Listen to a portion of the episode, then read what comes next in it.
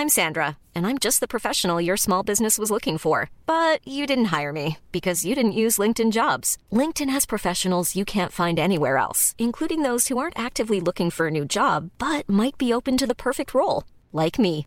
In a given month, over 70% of LinkedIn users don't visit other leading job sites. So if you're not looking on LinkedIn, you'll miss out on great candidates like Sandra. Start hiring professionals like a professional. Post your free job on linkedin.com/people today.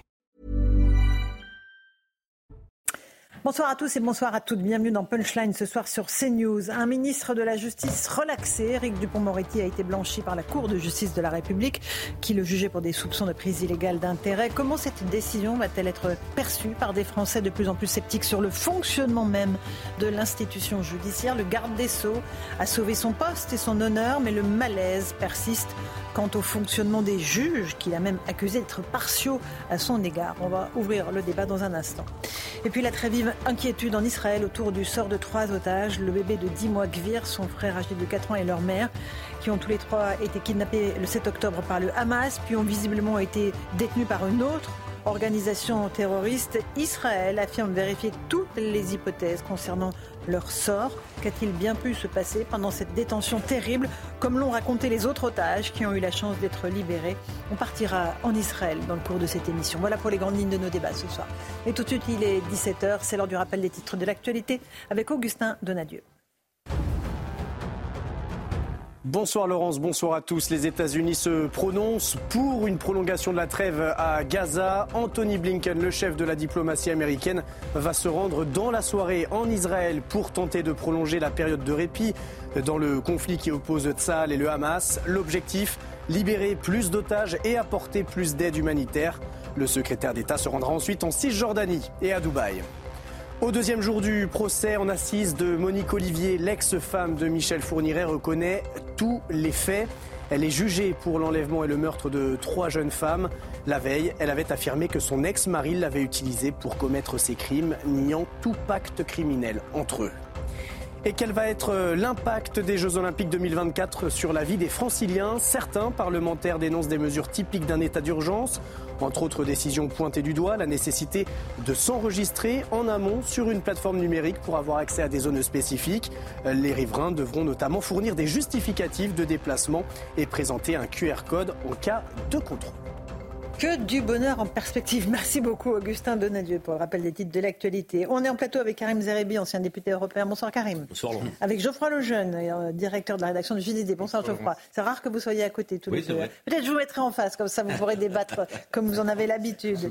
Non, mais ils aiment bien débattre et, et se confronter. Noémie Schultz est là. Bonsoir Noémie. Bonsoir Laurence. Euh, du service police-justice de CNews, Naïm Fadel, essayiste, chargé de mission politique de la ville, Eugénie Bastier, grand reporter au Figaro. Bonsoir. Et Georges Fenech, bien sûr, ancien magistrat. Bonsoir. On va, on va commencer tout de suite par euh, le sort d'Éric Dupont-Moretti, euh, qui euh, donc a été relaxé par la Cour de justice de la République. Noémie, vous étiez sur place.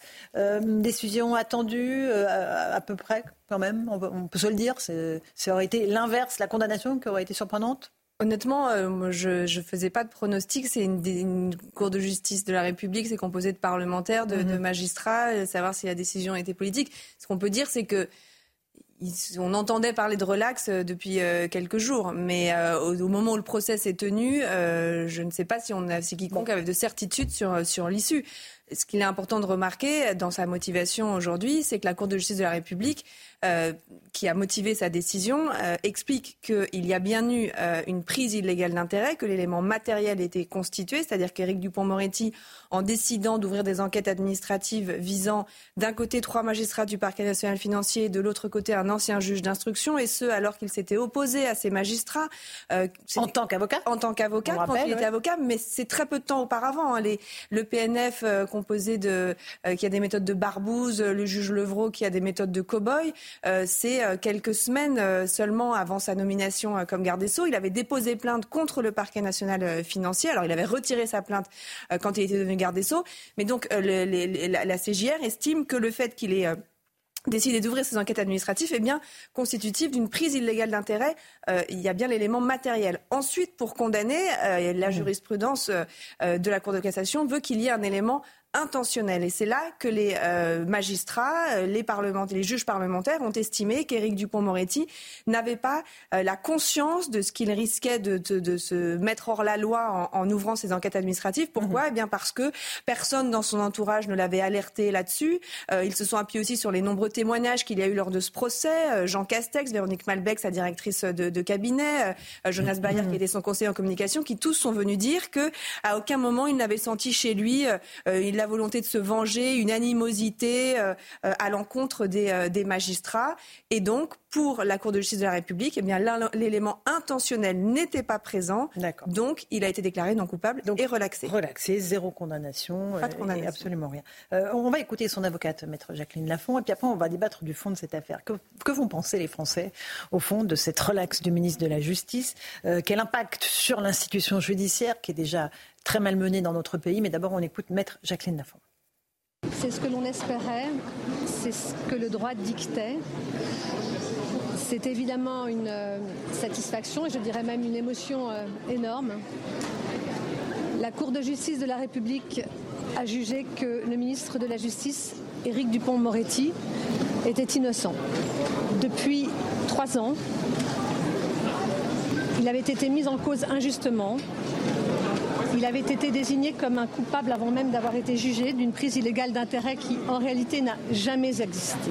Voilà pour euh, les premiers mots de son avocate Eugénie Bastier. Quel sera on va, je vous passerai la parole ensuite, Georges, parce que vous êtes ancien magistrat, mais l'impact. L'impact. Moi, moi, ce qui m'intéresse ce soir, c'est que vont en penser les Français. Qu'est-ce que ça donne comme image, en fait? Euh, D'abord, je pense que les Français ne se passionnent pas pour cette affaire. mais euh, ils en pensent quand même quelque chose. Euh, bien sûr. Et après, je, je, je, pense, moi en tout cas, je ne sais pas ce que pensent les Français, mais je pense qu'en fait, cette décision est quand même un coup d'arrêt aussi à la République des juges, qui ont voulu se faire Éric Dupont-Moretti parce que justement, lui les avait dans le viseur depuis le début, puisqu'il était en tant qu'avocat, puis en tant que ministre. Et, et, et je pense que c'est une décision qui est salutaire. Après, euh, la question de la CJR, elle est problématique. À mon avis, c'est une institution qui est bancale, euh, qui euh, ne répond pas, qui ne répond à aucune des exigences. La Cour de justice de la République. La Cour de justice de la République, et qui, parce qui est à la fois politique et judiciaire, donc c'est un mélange des genres qui, à mon avis, ne satisfait personne. et donc cette décision, moi, je la trouve satisfaisante sur le fond, sur mmh. le, sur, je pense que l'accusation envers Dupond-Moretti était injuste, mais à mon avis, ça ne, ça, ça ne, règle pas la question de cette Cour, qui, à mon avis, n'a pas de légitimité. Et que Emmanuel Macron voulait supprimer quand il a mmh. fait campagne en 2017, que François Hollande aussi voulait supprimer. Mais enfin bon, aucun d'entre eux l'a fait. Georges, vous, vous trouvez que la décision est, une bonne décision? Pardon, je ne sais pas si j'ai bien compris ce qu'a dit Eugénie Bastier. Est-ce que vous avez bien dit que il les avait dans son viseur. Le garde des Sceaux avait les juges dans son viseur. Moi, je ne dirais pas ça. Je dirais tout le contraire c'est les juges qui avaient le garde des Sceaux dans leur viseur de, Lui-même a eu des propos très forts sur Mais avant, il était avocat, c'est normal. Non, ce que je crois, c'est que personne, personne ne sort gagnant de cette affaire. les juges, c'est un camouflet terrible, vous imaginez. Les syndicats de magistrats, qui sont à une initiative de cette plainte. Les juges de la commission d'instruction, le plus haut magistrat de France, le procureur général, la Cour de cassation Rémiette, qui, souvenez-vous, pendant l'audience, a parlé des défauts de, de, ce mhm. garde des Sceaux, qui a parlé de cassure avec la justice. Vous imaginez comment demain pour ça que retisser un vous lien. Vous sous-estimez l'impact que ça va avoir sur les Français. Alors c'est pour ça quand vous, entendez les uns et les, autres s'entre-déchirer, le garde des sceaux qui est censé être l'autorité de tutelle des juges. Mais, comment voulez-vous croire en la justice Les juges n'en sortent pas gagnants. Personne C'est un camouflet. Le garde des sceaux lui-même, vous pensez bien que même s'il doit ressentir un grand soulagement, et il n'en sort pas indemne parce qu'il va falloir rediscuter demain des réformes du mhm. budget avec ceux-là même qui voulaient qu'il parte. Et enfin, je dirais, cette Cour de justice de la République, qu'est-ce qu'on va entendre? Qu'est-ce que les Français vont dire? Voyez bien, sont tous pourris, ils se protègent. C'est les politiques qui ont relaxé l'un des leurs. Et donc, d'une manière générale... Elle a déjà condamné quelqu'un à de la prison ferme, cette Cour de justice Avec sursis, jamais ferme. Jamais ferme. même un ancien garde des Sceaux, souvenez-vous, avec sursis. Donc je crois que cette affaire va laisser des traces mm. profondes et je ne sais pas comment les choses vont pouvoir avancer. Euh, rapidement, Naïma, votre avis? Non, mais effectivement, pour rejoindre ce qui vient d'être dit, comment maintenant il va pouvoir retravailler avec... Euh, avec ceux qui, qui, voulaient sa peau. Ils trouveront les solutions pour travailler. Oui, ou, alors, euh, écoutez, il a rendez-vous aujourd'hui avec le, président de la République. Oui, j'imagine qu'il voilà, on peut imaginer le champagne. Euh, le champagne. Ou... Elisabeth Borne a déjà dit qu'il va pouvoir continuer à mener son action au sein du gouvernement, donc il n'y a absolument aucun doute oui, sur le fait même, même certain, mais moi j'aurais pensé prolonger à son poste, parce que c'est vrai qu'il sort, il sort quand même. Bon, il a gagné, tant mieux, et, euh, mais, mais, mais, ça, donne un sentiment quand même un peu bizarre cette, euh, ah cette espèce de, depuis trois ans, on est on est face à quelque chose qui nous qui, qui nous mais un goût amer parce qu'on se dit les magistrats, les, les, les, juges, les juges, tout le monde euh, qui, qui attaque leur propre, euh, leur propre ministre. très bien, Madame la Marquise. Il n'y a pas eu en tout cas de marque de satisfaction euh, d'Éric Dupont-Moretti à l'écoute de, de ce jugement. Il est resté assez impassible. Mhm. On l'a vu échanger quelques mots avec ses avocats qui, eux, ont eu du mal à, à ne pas laisser échapper un sourire de, de, de soulagement. Il faut saluer d'ailleurs le, le, travail de ces deux avocats, Rémi Laurin et Jacqueline Lafont, hein, dont les plaidoiries avaient été saluées. Et puis le garde des Sceaux est, est parti très vite, sans une déclaration. Euh, euh tout entier, nous a dit son entourage, euh, consacré à sa tâche de, de ministre. Euh, donc euh, immédiatement, en fait, on, on, rebascule de, ah prévenu à ministre, puisque alors on, le parquet général, le procureur général près la Cour de cassation a un délai de cinq jours pour éventuellement faire un pourvoi en cassation. C'est pas une décision qui est susceptible d'appel, mais un pourvoi en cassation. Est-ce qu'il ira jusque-là? On ne sait pas. On verra. Euh, Geoffroy, le jeune, et Karim, j'aimerais vous entendre là-dessus. Et sur la décision elle-même, et puis sur l'onde de choc. Enfin, l'onde de choc, j'exagère peut-être. Bah, on s'est évité une onde de choc, en tout cas, ça c'est sûr. Il y aurait eu un débat, euh, a priori. Euh, s'il avait été condamné. S'il avait été condamné. Euh, moi, c'est sur la réaction des Français, puisque vous posez la question depuis tout à l'heure. Je, je n'exclus pas quand même la grande indifférence, comme disait Eugénie Bassier. Euh, je pense que ça passe très très très loin de beaucoup de monde. Ensuite, il y a évidemment euh, le côté, il y a beaucoup de gens qui diront le tous pourri, ils, ils, relaxent l'un des leurs. Et, et, ensuite, il y a une chose aussi, c'est qu'il faut pas oublier la raison pour laquelle Éric Dupond-Moretti avait été nommé dans un contexte, en effet, où il venait de porter plainte euh, contre la justice, où il s'était élevé dans les médias assez fort contre le pouvoir des juges, l'émission du juge dans la politique, etc. Et je pense qu'il est nommé pour cette raison par Emmanuel Macron. Mm. C'est-à-dire que c'est d'ailleurs interprété comme ça, comme une, immense claque donnée à la magistrature. Son discours euh, de, de, quand il est intronisé garde des sceaux est un discours visant à rassurer en disant attendez, je viens pas pour vous casser la figure, alors qu'il venait de le dire pendant des mm. semaines. Et, il, y y a, aussi beaucoup de gens qui considèrent que le juge a pris euh, trop d'importance, trop de pouvoir, que le juge juge le politique, ce qui est pas normal en théorie, c'est une autorité par un pouvoir. Et donc je pense qu'il y a beaucoup de gens aussi qui vont se réjouir, bah, comme l'a dit Eugénie, ils vont se réjouir de cette décision parce que c'est un coup d'arrêt.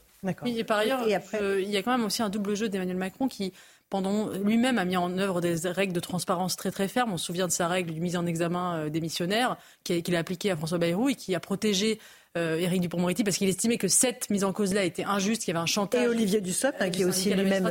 Et, et, donc il a aussi joué avec le feu, il a aussi joué avec euh, alors d'un côté, vous dites, vous rappelez qu'il lui-même euh, était content que Dupont-Moretti tape sur les juges, mais lui-même a aussi utilisé ça, notamment avec l'affaire Fillon pendant la présidentielle. Donc il y, a un peu un jeu, euh, un, double jeu. Et il s'est un peu brûlé les doigts sur cette question de, la transparence et de la justice. Karim, votre avis sur le, ça, intéresse les Français, ça intéresse pas les Français à votre avis? Je suis incapable de vous dire si les Français portent un intérêt à cette affaire ou pas. Euh, moi, je pense. je vais juste vous donner le sentiment du citoyen que je suis. Moi, j'ai un sentiment mitigé. Je vais vous dire pourquoi. Parce que D'abord, je suis assez satisfait euh, que les juges soient un peu désavoués dans notre pays, euh, parce que j'ai aussi le sentiment qu'on est parfois dans une république des juges qui mènent le timing euh, comme ils l'entendent dans certaines affaires qui semblent accélérer, d'autres traîner. et puis l'intime conviction des juges dans certaines affaires, moi, me dérange profondément mmh. lorsque les faits ne sont pas aussi étayés que ça. Et donc, le fait qu'ils soient là désavoués dans leur volonté de départ, ça ne me déplaît pas. De l'autre côté, quand j'entends euh, Noémie Schulz et le compte rendu là, qui, est rendu, qui indique que matériellement la prise illégale d'intérêt est, matérialisée, mais que c'est l'intention euh, du euh, ministre qui ne l'est pas et que donc on va chercher de ce côté-là pour le relaxer, je suis un peu dans l'embarras parce que je me dis quand même que euh, on matérialise les choses de, la manière dont on le mhm. souhaite euh, donc, euh, et, on apprécie les textes. C'est une règle du droit vraiment. oui, mais les règles du droit, les règles du droit, les règles. L'élément illégal aussi, mais c'est effectivement le et vous matériel savez existe des infractions non intentionnelles. Hein. Allez, oui. ce que je veux dire par là, c'est que encore une fois, c'est cette appréciation toujours et encore qui est laissée à la main des juges pour pouvoir condamner quelqu'un ou le relaxer avec l'appréciation qu'ils peuvent faire des textes. C'est notre principe. Et, et mhm. ça, et ça, effectivement, on peut se dire, ah, pour Dupont-Moretti, on apprécie effectivement que c'est pas intentionnel. Pour un citoyen lambda, peut-être ça aurait été autre chose. Si ce n'est pas les juges qui apprécient, qui apprécie ben oui. Non, mais ce que, je, ce que je veux dire par là, quand la prise illégale d'intérêt est matérialisée, on peut se dire qu'un avocat euh, l'intention ou pas, ah quand même, il connaît le droit. Allez, un dernier mot là-dessus. C'est ça que je veux dire. La République, elle est tantôt elle est tantôt démagogue, tantôt, euh, tantôt euh, extrêmement souple et voire laxiste. On se souvient qu'ils avaient, ils avaient ordonné la perquisition euh, des, des, locaux, des, des, des, domiciles d'Agnès Buzyn et d'Olivier Véran après le Covid. Moi, j'ai trouvé absolument scandaleuse la gestion du Covid, mais j'ai trouvé également scandaleux qu'on aille, qu'on aille juger des ministres pour, pour leur gestion dans une, alors qu'on était en crise, etc., qu'on aille fouiller leur domicile. C'était d'une démagogie délirante. donc voilà, et, tout ça pour rien d'ailleurs, parce que rien n'en a suivi. Je préfère qu'il y ait une commission d'enquête parlementaire euh, très serrée avec euh, que les députés jugent des politiques, que des politiques jugent des politiques, qui est cette espèce de cours qui ne sert à rien et qui est démago de temps en temps. Allez, l'audience est levée. la politique reprend ses droits, euh, effectivement. On, va maintenant évoquer l'autre sujet majeur de l'actualité, c'est ce qui se passe en Israël avec cette inquiétude autour du sort d'un certain nombre d'otages. il y aura encore sans doute une nouvelle vague de libération dans les prochains jours, mais on sait que pour les soldats notamment et les soldats d'Israël. Les négociations sont très délicates. On va partir à Tel Aviv dans un instant, mais d'abord on fait le point avec Sarah Varni. Elle est l'une des premières à témoigner en personne. Ruth Munder, 78 ans, a été otage du Hamas pendant 50 jours. Lors de son intervention à la télévision israélienne, elle décrit des journées longues et très difficiles. Les otages n'avaient pas le droit d'ouvrir les rideaux. Elle dormait sur des chaises en plastique et attendait parfois pendant plus d'une heure et demie avant d'être autorisée à aller aux toilettes. Nourrie de riz et de pain pita, Ruth Munder a perdu 7 kilos. Emily Hand, qui a fêté ses 9 ans en captivité, ne parle pas beaucoup depuis son retour. Son père a confié à CNN qu'elle s'exprime désormais en chuchotant. Il pense qu'elle a été conditionnée à ne pas parler fort pendant toute sa détention. Elle ne souhaite pas être touchée, alors comme sur ces images, sa sœur lui tend les bras quand elle a besoin de réconfort. Elle pensait avoir été otage dans les tunnels du Hamas pendant un an. Selon son père, sa guérison sera longue. Voilà pour le calvaire des otages. Euh, Régine Delfour, vous êtes sur place euh, à Tel Aviv avec Olivier Gangloff. Quelles sont les dernières informations que, vous avez aujourd'hui, à la fois concernant euh, les otages libérés, le sort de certains d'entre eux et, les heures qui s'annoncent? Écoutez, Laurence, dans quelques heures, il va y avoir un nouvel échange. 10 otages israéliens contre 30 prisonniers palestiniens et le Hamas a annoncé que deux otages russes allaient être également euh, libérés. Donc, euh, ils vont être pris en charge par la Croix-Rouge qui va les faire sortir de la bande de Gaza, les euh, emmener au point de passage de Kerem Shalom où l'armée israélienne pourra les accueillir et les transporter dans les hôpitaux israéliens. La trêve, elle est supposée se terminer demain matin à 6 heures heure française. Mais le Hamas a annoncé qu'il souhaitait prolonger euh, cette trêve de 4 jours. Alors on sait qu'il y a des discussions en ce moment, notamment avec des médiateurs d'Égypte, mais aussi du Qatar. Israël, pour le moment, n'a toujours pas commenté l'avancée euh, donc de ces pourparlers. Ce soir, ici en Israël, euh, Anthony Blinken, le chef de la diplomatie américaine, est attendu et il va tout faire pour tenter de prolonger la trêve. Merci beaucoup, Régine Delfour, Olivier Gangloff. Euh, on voit que la situation est extrêmement compliquée euh, sur place. Euh, il y a à la fois les, libérations de ce soir, sans doute des otages israéliens et, des Russes, et puis il y a le sort de ceux qui sont disparus. on a des inquiétudes autour de ce bébé Gvir. Peut-être qu'on va voir une image de ce petit enfant, un nourrisson de 9 mois qui a été capturé par les, terroristes du Hamas. On a du mal, Naïma Fadel, à se dire qu'on peut monnayer, jouer avec la vie d'un enfant de cet âge-là. Non, mais ce qui est terrible, c'est de, prendre des civils et notamment euh, des bébés, euh, des femmes, des vieillards euh, en otage. C'est vraiment quelque chose qui est impensable, mais malheureusement, voilà, ça s'est fait. Concernant donc ces otages, apparemment, donc ils n'étaient pas tous aux mains du Hamas. Certains étaient dans d'autres fractions, notamment le djihad islamique et effectivement le Front aussi de libération de, la Palestine.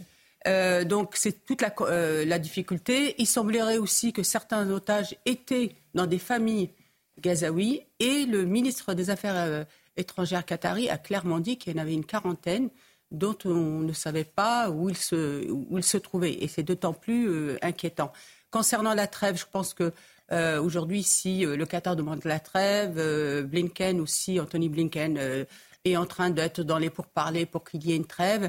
Euh, il y a aussi Sébastien Lecornu qui était, je, crois, hier chez Sonia Mavro et qui a dit qu'il fallait absolument une trêve pour arriver à libérer euh, les, otages. Mais j'ai écouté aussi ce, midi euh, sur votre sur euh, le plateau de Sonia Mabrouk, Maurice Gourdeau-Montagne, mhm. un ancien diplomate, ancien ambassadeur. C'était vraiment très intéressant parce qu'il avait vraiment, il a donné une bonne vision un peu de ce qui se passe. Il a parlé effectivement de la trêve qui était nécessaire, mais il a aussi parlé, il a donné des chiffres justement sur aussi, il faut en parler de la tragédie humaine aujourd'hui euh, ou des innocents gazaouis. Euh, mhm. Il y aurait aujourd'hui 7000 morts. 12 000 blessés, 5 000 disparus, donc c'est terrible. Et il a bien parlé effectivement de la solution aussi politique qu'il faut avoir aujourd'hui. Il a parlé aussi de l'Union de la Méditerranée, ça c'est important, qui a quand même réuni. Euh, 27 lancé par Nicolas Sarkozy. Hein. Exactement, et c'est très important parce qu'elle a réuni 27 ministres des Affaires étrangères mhm. européens ainsi que des pays arabes très importants autour de cette solution. Vous avez raison. Il faut penser bien sûr à la solution politique et à l'avenir, euh, mais l'heure pour l'instant, euh, elle est à la libération des otages. Oui, euh, mais ça, ça peut être aussi quelque chose qui peut enclencher la libération de, ces étages. Enfin, en tout cas, je l'espère. Oui. non, mais c'est ce petit enfant de 10 mois, Kfir, qui, qui est devenu le symbole de la de la monstruosité des actes du Hamas parce que c'est un petit bébé de 10 mois qui a rien demandé à personne. Enfin, c'est abominable. Euh, vous, avez, vu que la, sur la télé israélienne, il y a un journaliste qui a demandé à la France insoumise d'intercéder euh, pour libérer l'otage, puisqu'ils avaient des liens avec le FPLP, euh, organisation classée terroriste, ce qui a fait bondir la France insoumise, qui a nié avoir aucun lien avec le FPLP, alors que oui, ils ont invité à plusieurs reprises des membres du bureau politique du FPLP à l'Assemblée nationale. Et vraiment, je pense qu'il faut quand même s'arrêter là-dessus. Ercilia Soudé, qui est qui est une euh, députée à côté, à côté de qui euh, Sandrine Rousseau est une centriste modérée, euh, qui est la députée de la France Insoumise, qui est en charge vice-présidente du groupe d'études sur la sur l'antisémitisme à l'Assemblée nationale, qui a ricané des massacres du 7 octobre, invité sur une, une, une télévision communautaire, et qui en, justement en se vantant d'avoir invité cette dame du FPLP, FPLP pardon, euh, c'est absolument honteux. Euh, ces, gens-là continuent euh, à faire comme si de rien n'était, à être députés à l'Assemblée sans que rien ne soit, aucune sanction ne soit prise contre eux. Je, trouve ça sidérant en fait que, cette femme, cette députée soit toujours. L'ironie, Eugénie, c'est que le petit, cette petite bébé a été placardé sur le bureau de cette, cette députée qui, s'en est émue, qui a dit qu'on l'avait harcelé parce qu'on avait mis une affiche de ce bébé sur la, sur la porte de son bureau. Je ne sais pas si vous vous rendez compte sur niveau d'objection morale. Et l'inquiétude autour de ce petit enfant, et son frère de 4 ans et sa mère hein, aussi. Ah ben, l'inquiétude, elle est, elle est énorme, elle est immense, et on peut bien le comprendre sur euh, le sort des otages, la manière dont ils ont été traités. Euh, cet enfant-là, euh, de, quelques mois, conditions donc, doivent être très difficiles. Et la famille, enfin, on imagine que l'émotion que ça peut générer. Cette trêve, moi, je, m'y retrouve parce que depuis le départ, euh, je, souhaite que les populations civiles soient repositionnées au centre de nos préoccupations. Et, les civils israéliens qui sont pris en otage, les civils palestiniens qui, peuvent avoir un peu de respiration par rapport à cet arrêt des, bombardements. Euh, donc, euh, j'avais posé la question l'autre fois aussi d'enfants qui étaient dans les prisons euh, israéliennes qui vont peut-être retrouver leur famille. Voilà, les civils sont au centre. Moi, j'espère que ça va durer. J'espère que le Qatar, l'Égypte et les États-Unis, mhm. qui sont les protagonistes euh, des discussions, puisque le Hamas et Israël ne discutent pas en direct, mais c'est ces trois pays euh, qui, représentent effectivement euh, les discussions, vont pouvoir poursuivre pour que tous les otages soient libérés pour retrouver leur famille. Y compris les soldats. et qu'on puisse à un moment donné aller vers un cessez-le-feu pour les populations palestiniennes.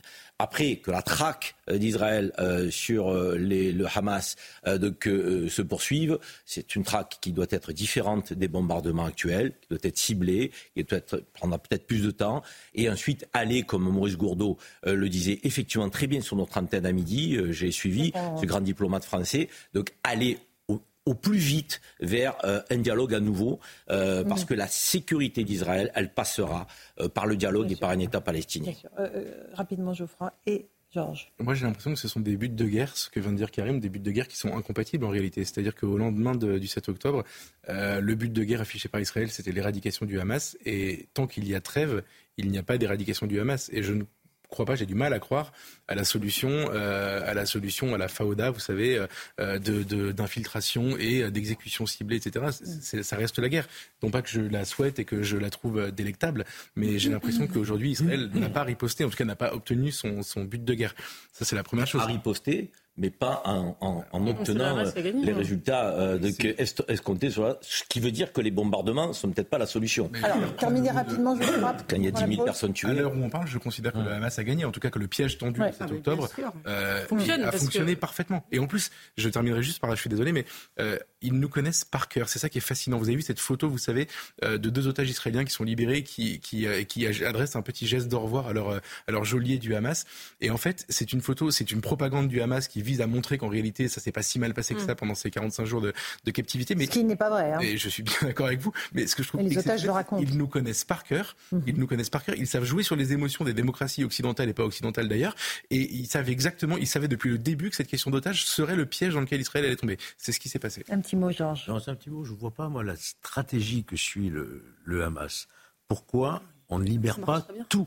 Parce qu'ils ne les ont pas tous en leur possession. Pourquoi Oui, mais enfin bon. Oui, ah bah oui. Pourquoi Ils les ont vendus aux uns et aux autres. Ah oui, parce que le jour où ils rentrent tout, Alors, on libère quelques otages, on fait la trêve, on va reprendre des bombardements. Il y en a 150 on va relibérer des hein. otages. 150. Hein. C'est une espèce de stop and go qui est insupportable. Mhm. Insupportable. Je vois pas bien la stratégie. Mais la stratégie, c'est tout simplement de euh, le Hamas est content que Israël bombarde des gens parce que c'est c'est aussi leur assurance vie. C'est-à-dire que le, ils ont fait le, le, les bombardements de civils retournent l'opinion mondiale en leur faveur. Donc euh, ils ont tout intérêt à ce que les bombardements se poursuivent. C'est cynique, c'est un cynique. Euh, et, et moi, j'étais très frappé au début de la guerre par l'interview d'un homme d'affaires jordanien sur une, radio, sur une télévision libanaise qui disait Mais la grande différence entre Israël et nous, c'est qu'Israël euh, il se soucie de, la moindre vie israélienne. Nous, nous ne soucions pas des vies palestiniennes. Et c'est ça notre force. C'est-à-dire qu'on peut perdre 10 000, 20 000, 30 000 personnes.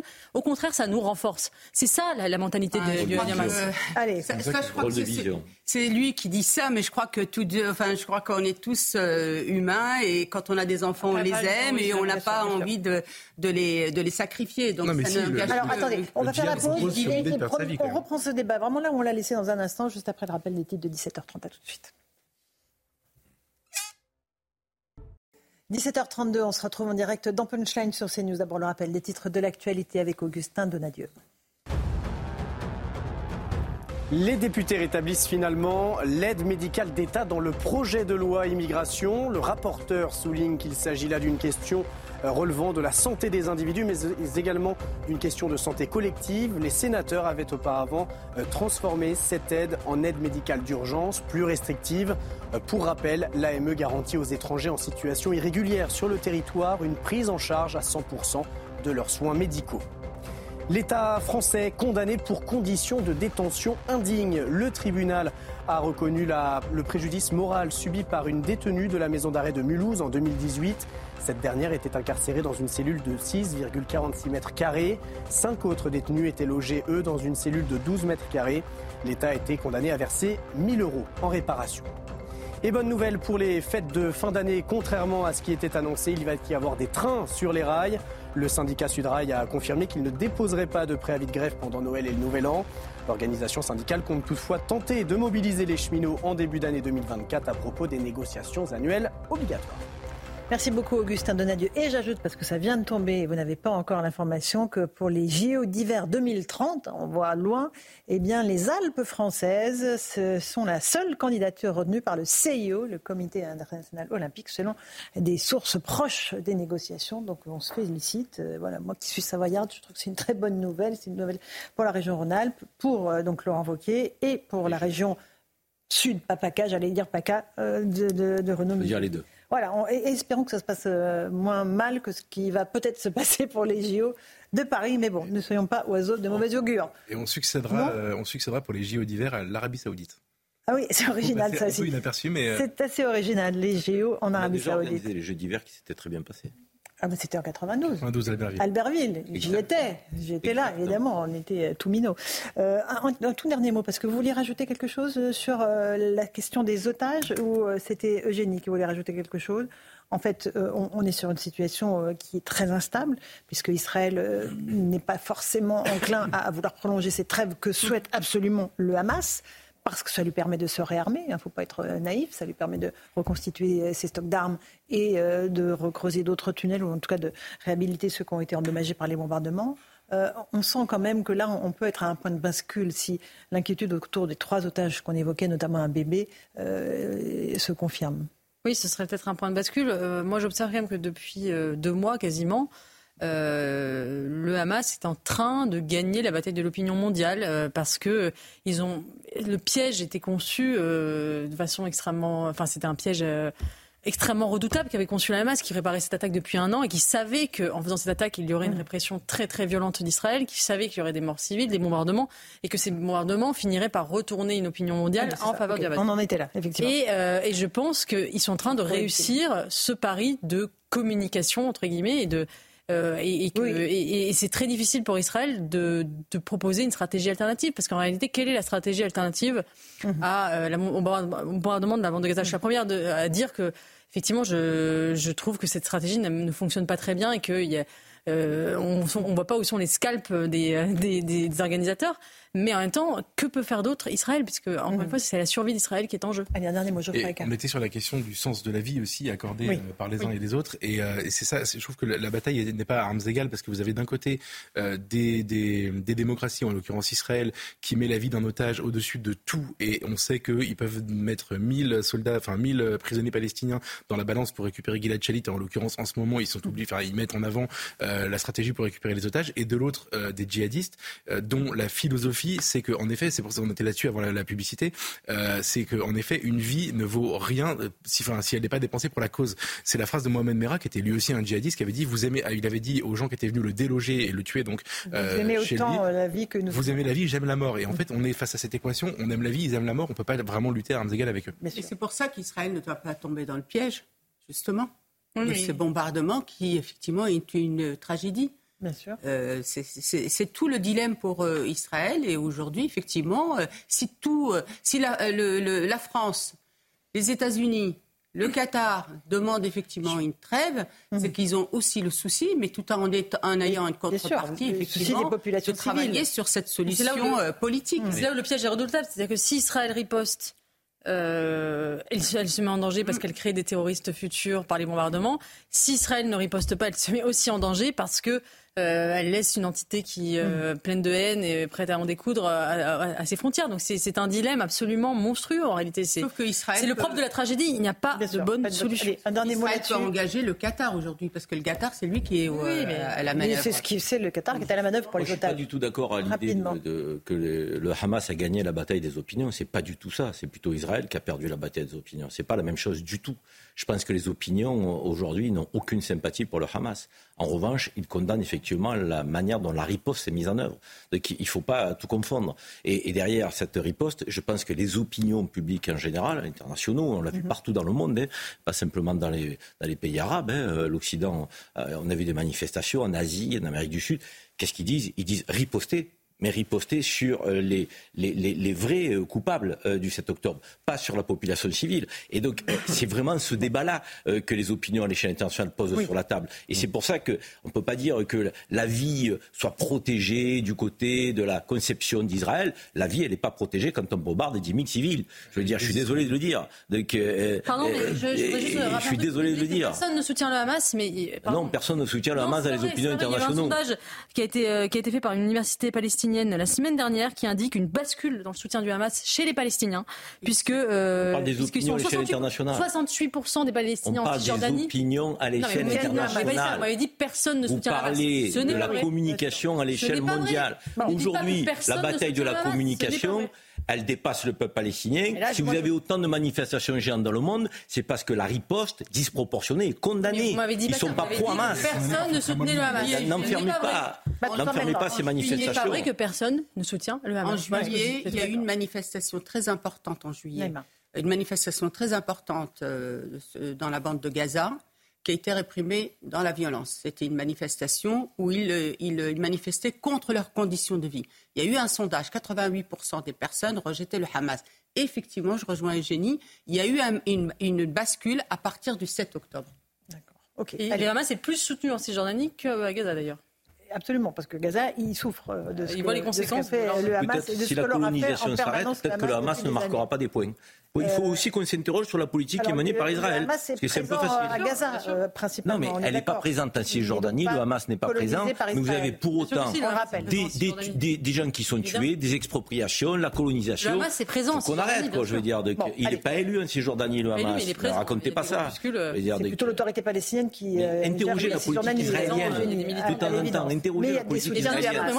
Tout en temps, interrogez-la sur la montée du Hamas. Interrogez-la. Parce que si le Hamas devient populaire, c'est peut-être parce que la politique israélienne apparaît meurtrière entre les populations. Ce n'est pas vrai. Voilà ce que je dis. Euh, même aujourd'hui, l'opinion. Manquer d'équilibre dans votre analyse. Il est très, très remonté. Vous êtes clairement dans les Contre Netanyahou Netanyahou, il y avait déjà des manifestations Il y a plus d'Israéliens contre Netanyahou que de Palestiniens contre la masse. Alors, concernant les Israéliens. Ça ne veut rien dire ce que vous racontez, c'est subjectif. Concernant les Israéliens, effectivement, ils en veulent beaucoup à Netanyahou parce qu'il a joué un jeu dangereux. D'ailleurs, c'était euh, rappelé ce matin euh, ce midi par l'ancien ambassadeur, parce qu'effectivement, euh, il a quand même soutenu le Hamas au détriment du Fatah. Depuis, euh, voilà, il faut le rappeler, alors qu'il savait depuis le début que le Hamas voulait la destruction d'Israël. Donc, effectivement, il a joué un jeu dangereux et malheureusement, il a mis aussi en péril son peuple. Allez, on va avancer. Euh, j'aimerais qu'on parle euh, de ce qui s'est passé à Nice avec cette nouvelle fusillade euh, lundi et l'arrivée de la CRS suisse. Sur place. C'est le nouveau gadget voilà, que l'on sort. À chaque fois qu'il y a une fusillade, on envoie ces braves CRS sur place. là, le, préfet des, le nouveau préfet des Alpes-Maritimes, Hugues Moutou, était en personne pour superviser les opérations. Si, si, si. si il disait une paire de gifles au lit, voilà, en gros. mais on regarde ce reportage de Franck Trivio avec Adrien Spiteri et on en débat ensuite. Des halls et des caves inspectées, de la drogue, de l'argent et des armes saisies, des dealers interpellés. Une centaine de policiers, dont la CRS 8, ont mené hier une nouvelle opération coup de poing dans le quartier des Moulins. Ça sent l'herbe, avec des, armes, un fusil harpon euh, et un katana. On déstabilise les trafics en tapant tous les jours, coup pour coup. Très franchement, on va rien lâcher. Le parking de ce supermarché a lui aussi été fouillé à l'aide de chiens renifleurs. C'est à la sortie de ce dernier qu'une fusillade a éclaté ce lundi. À l'origine, une lutte entre trafiquants de produits stupéfiants. Ce point de deal rapporte jusqu'à 20 000 euros par jour. À partir du moment où une équipe de dealers est neutralisée, eh bien une autre essaye de prendre le dessus. C'est ce qui se passe ici en ce moment euh, depuis quelques semaines. Des opérations de police devenues presque monnaie courante. Certains habitants doutent même de leur efficacité. C'est du cinéma. Ils font que tourner. Ils passent, tac, rebolote. Ils reprennent leur place et ils font ce qu'ils veulent. Là, le soir, on dirait qu'ils vendent du, persil et tout ça. Par terre, l'argent et tout ça. Ils sont en train de, de faire leur compte et tout ça et personne ne dit rien du tout. J'ai peur pour mes gosses. J'ai peur pour la famille, ceux de 15 ans, 16 ans, c'est les plus dangereux. 70% de la délinquance de voies publiques au Moulin est le fait de mineurs isolés ayant transité par l'Italie, souvent enrôlés dans le trafic de drogue. C'est vrai que la situation géographique de Nice euh, la, met évidemment euh, sur la ligne, enfin sur le trajet euh, de, ceux qui passent par la frontière italienne, qui sont des, mineurs isolés. 70%, c'est absolument phénoménal, de ces actes-là sont commis par des mineurs isolés. on ne voit pas la solution. Là, il y a une, action coup de poing menée par Gmoutou, il y a la CRS 8, puis après, comme le disent les habitants, ça va reprendre, malheureusement. Et on parle de Nice. On ne parle pas d'une cité de l'Est parisien. Alors, rapidement, si vous avez un avis, allez-y, euh, Georges. C'est une situation euh, sans fin. Euh, tant qu'on n'aura pas. parce que les opérations coup de poing, c'est bien gentil. Hum. Bah, il faut les faire quand même. Son nom l'indique, c'est une opération coup de poing. Hum. Un coup de poing, après on se retire. Les autres y reviennent, etc., etc. Donc tant qu'on n'aura pas mis hors d'état de nuire ces trafiquants, vous les verrez revenir sur leur lieu du crime, en réalité. Mmh. Hors d'état de nuire, ça veut dire une réponse pénale. C'est toujours la même question de la réponse pénale qui n'est pas suffisante. On en est. Notamment la justice euh, des mineurs qui aujourd'hui ne dissuade absolument pas. Et encore une fois, je radote souvent sur la question de la place et, et du rôle des parents, parce qu'on sait très bien que certains parents, effectivement, ne le savent pas, mais certains, pareil, savent parfaitement ce qui se passe. Donc il y a tout un écosystème qui se crée notamment dans les quartiers avec même des mères euh, nourrices, etc. Et qui sont forcés de l'être. Hein. Mais parfois sont, forcés de l'être. de l'être. Hein. Parfois sont forcés de l'être, parfois le font aussi pour arrondir les, les, fins, les fins de mois. Malheureusement, c'est une réalité. Donc aujourd'hui, il faut revoir cette justice. Et j'espère que le, que le ministre Dupont-Moretti, qui maintenant est requinqué, va enfin se pencher parce que cette justice des mineurs ou cette euh, idée de, de, hmm. cette volonté euh, d'une politique parentale, vous savez, elle sauve des gens, elle sauve des familles et elle sauve des gamins qui ne s'installeront pas dans la délinquance. C'est ça qu'il faut, qu'il faut voir aujourd'hui. Et moi, je pense que vous vouliez qu'il y ait... Euh, non, mais je veux... Et, et, là, euh, l'histoire de, de, coups de poing, moi, je pense qu'il faudrait que la police s'installe pendant un temps sur ces quartiers-là mhm. pour justement indiquer. Concernant les mineurs euh, isolés, donc normalement, ils sont pris en charge par les conseils départementaux, mais certains ne le font pas. Il faut savoir qu'aujourd'hui, on fait venir des mineurs non isolés, il y a un trafic pour les faire venir et ils payent leurs dettes de cette manière. Et qui, qui est faramineuse en plus, hein, leur dette. Exactement. Non, mais malgré ces opérations coup de poing, qui sont des actions quand même aussi un peu de communication, qui montrent que les policiers ont une bonne volonté à, investir ces quartiers lorsqu'on leur demande, la réalité, elle est dramatique. Hein. C'est que la bataille, elle est perdue. Si, si, on, si on ne change pas notre mode opératoire, si on n'apporte pas des réponses beaucoup plus fortes, la bataille, elle est perdue. Parce que les dealers gagnent du terrain les points de deal se développent. ils sont de plus en plus structurés.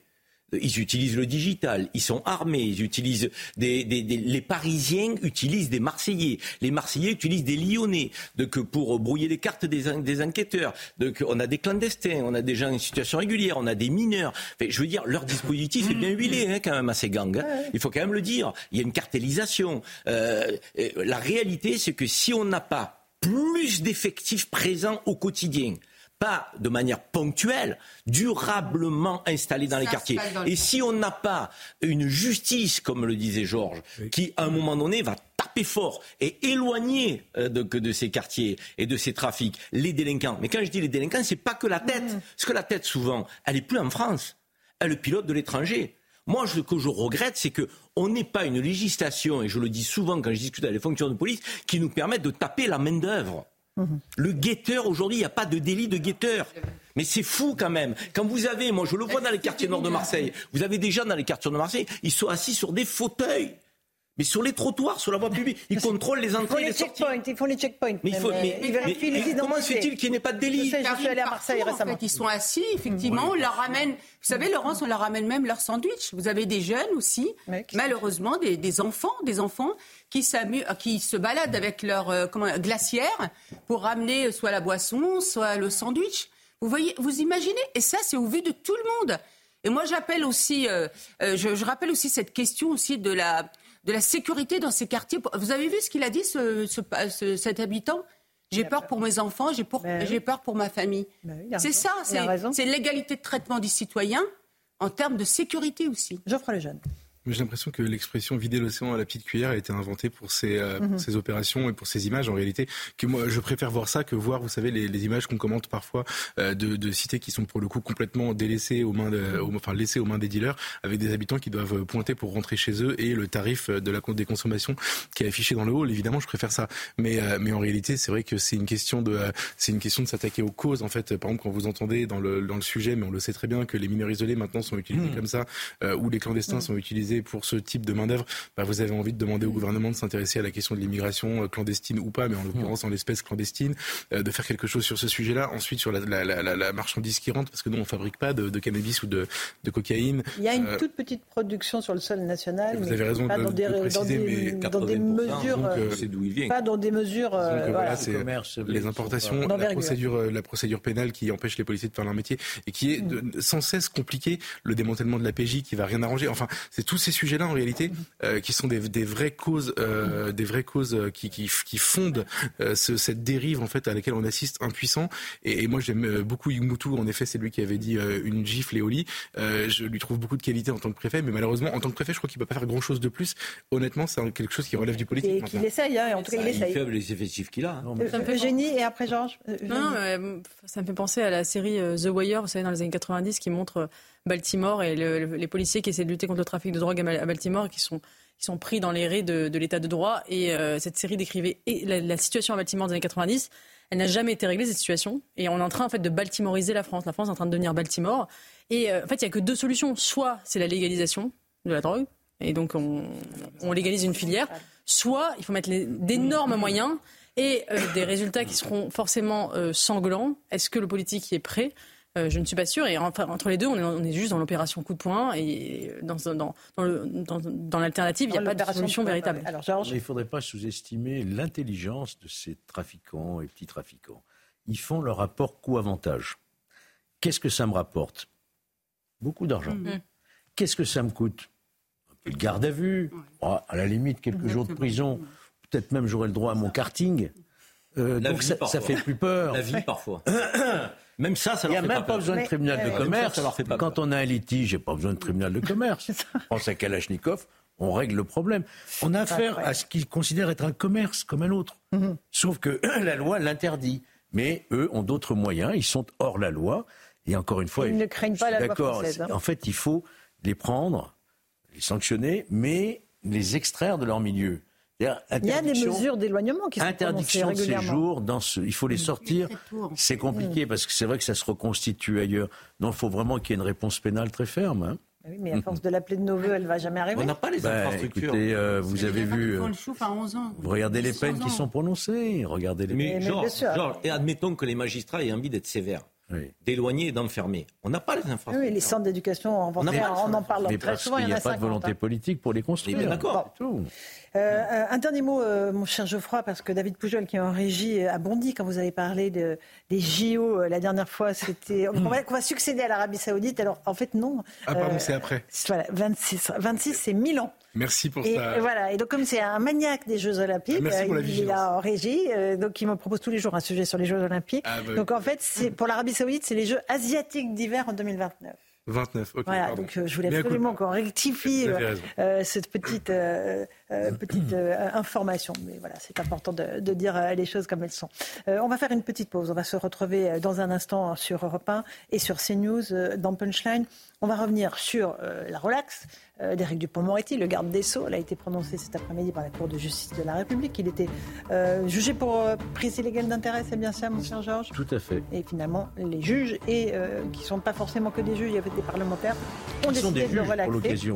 Donc il va rester garde des Sceaux. Et puis on reviendra évidemment sur la problématique des otages, avec la vive inquiétude concernant ce bébé, Gvir, qui a 10 mois, son petit frère qui a 4 ans, et sa maman. Israël annonce vérifier les informations qui proviennent du Hamas, donc qui sont sujettes à caution euh, concernant le, euh, le sort euh, de ces trois otages. A tout de suite dans Punchline sur CNews et sur Europe. Bonsoir à tous et bonsoir à toutes. Bienvenue dans Punchline ce soir sur CNews et sur Europe 1. Il a clamé son innocence depuis des mois. Il a dénoncé son procès comme étant une infamie.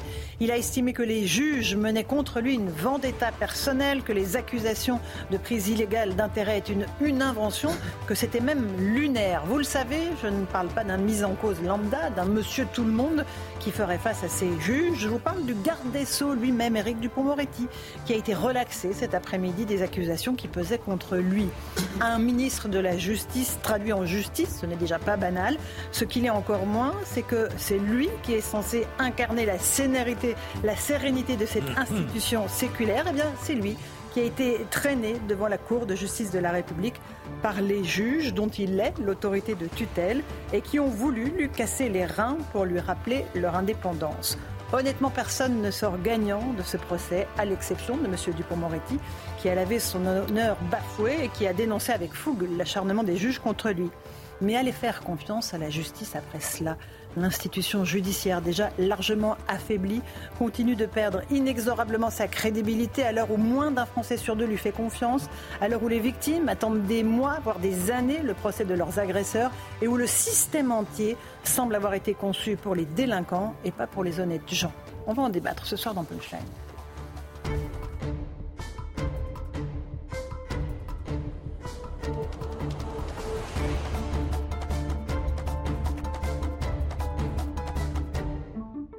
Il est 18h, bienvenue sur Europe 1 et sur CNews. D'abord, c'est le rappel des titres de l'actualité. La France devrait organiser les Jeux olympiques d'hiver en 2030. Le comité international olympique qui désigne l'attribution des JO est en discussion avec la seule candidature française portée par les deux régions euh, Auvergne-Rhône-Alpes et Provence-Alpes-Côte d'Azur, écartant ainsi les candidatures de la Suède et de la Suisse.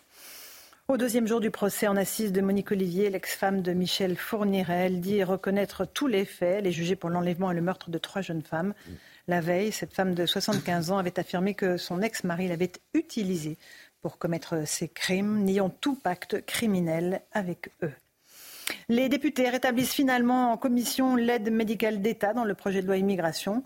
Le rapporteur souligne qu'il s'agit là d'une question relevant de la santé des individus, mais aussi d'une question de santé collective. Les sénateurs euh, avaient auparavant transformé cette aide en aide médicale d'urgence. Elle était beaucoup plus restrictive. Euh, cette AME garantit aux étrangers en situation irrégulière sur le territoire une prise en charge à 100% de leurs soins médicaux.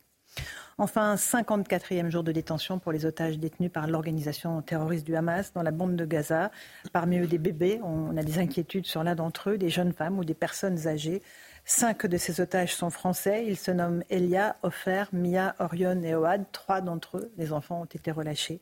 Mais nous pensons à tous ces otages ce soir et nous réclamons une fois de plus leur libération immédiate et sans condition. Voilà, il est 18h euh, et 2 minutes pile euh, sur CNews et Europe 1. On est euh, en plateau avec Karim Zerebi, qui est mmh. ancien député européen. Bonsoir Karim. Bonsoir Laurence. Geoffroy Lejeune, qui est directeur de la rédaction de JDD. Bonsoir Geoffroy. Nous a rejoint Henri Guénaud. Bonsoir Henri Guénaud. Bonsoir. Ravi de vous accueillir. On va parler évidemment de cette relaxe du garde des Sceaux. nous sommes avec Georges Fenet, ancien magistrat, avec notre ami Vincent Herouette, éditorialiste, spécialiste des questions de politique étrangère, et avec Eugénie Bassier, grand reporter au Figaro. Voilà pour ce plateau royal. On commence par la relaxe d'Éric Dupont-Moretti. Il était jugé par la Cour de justice de la République. On va peut-être, si vous le permettez, prendre tout de suite la direction de l'Élysée, où se trouve Thomas Bonnet, parce que c'est là que se trouve actuellement le garde des Sceaux. Il a été reçu immédiatement après euh, la décision de la Cour de justice par le président Macron. C'est bien cela, Thomas?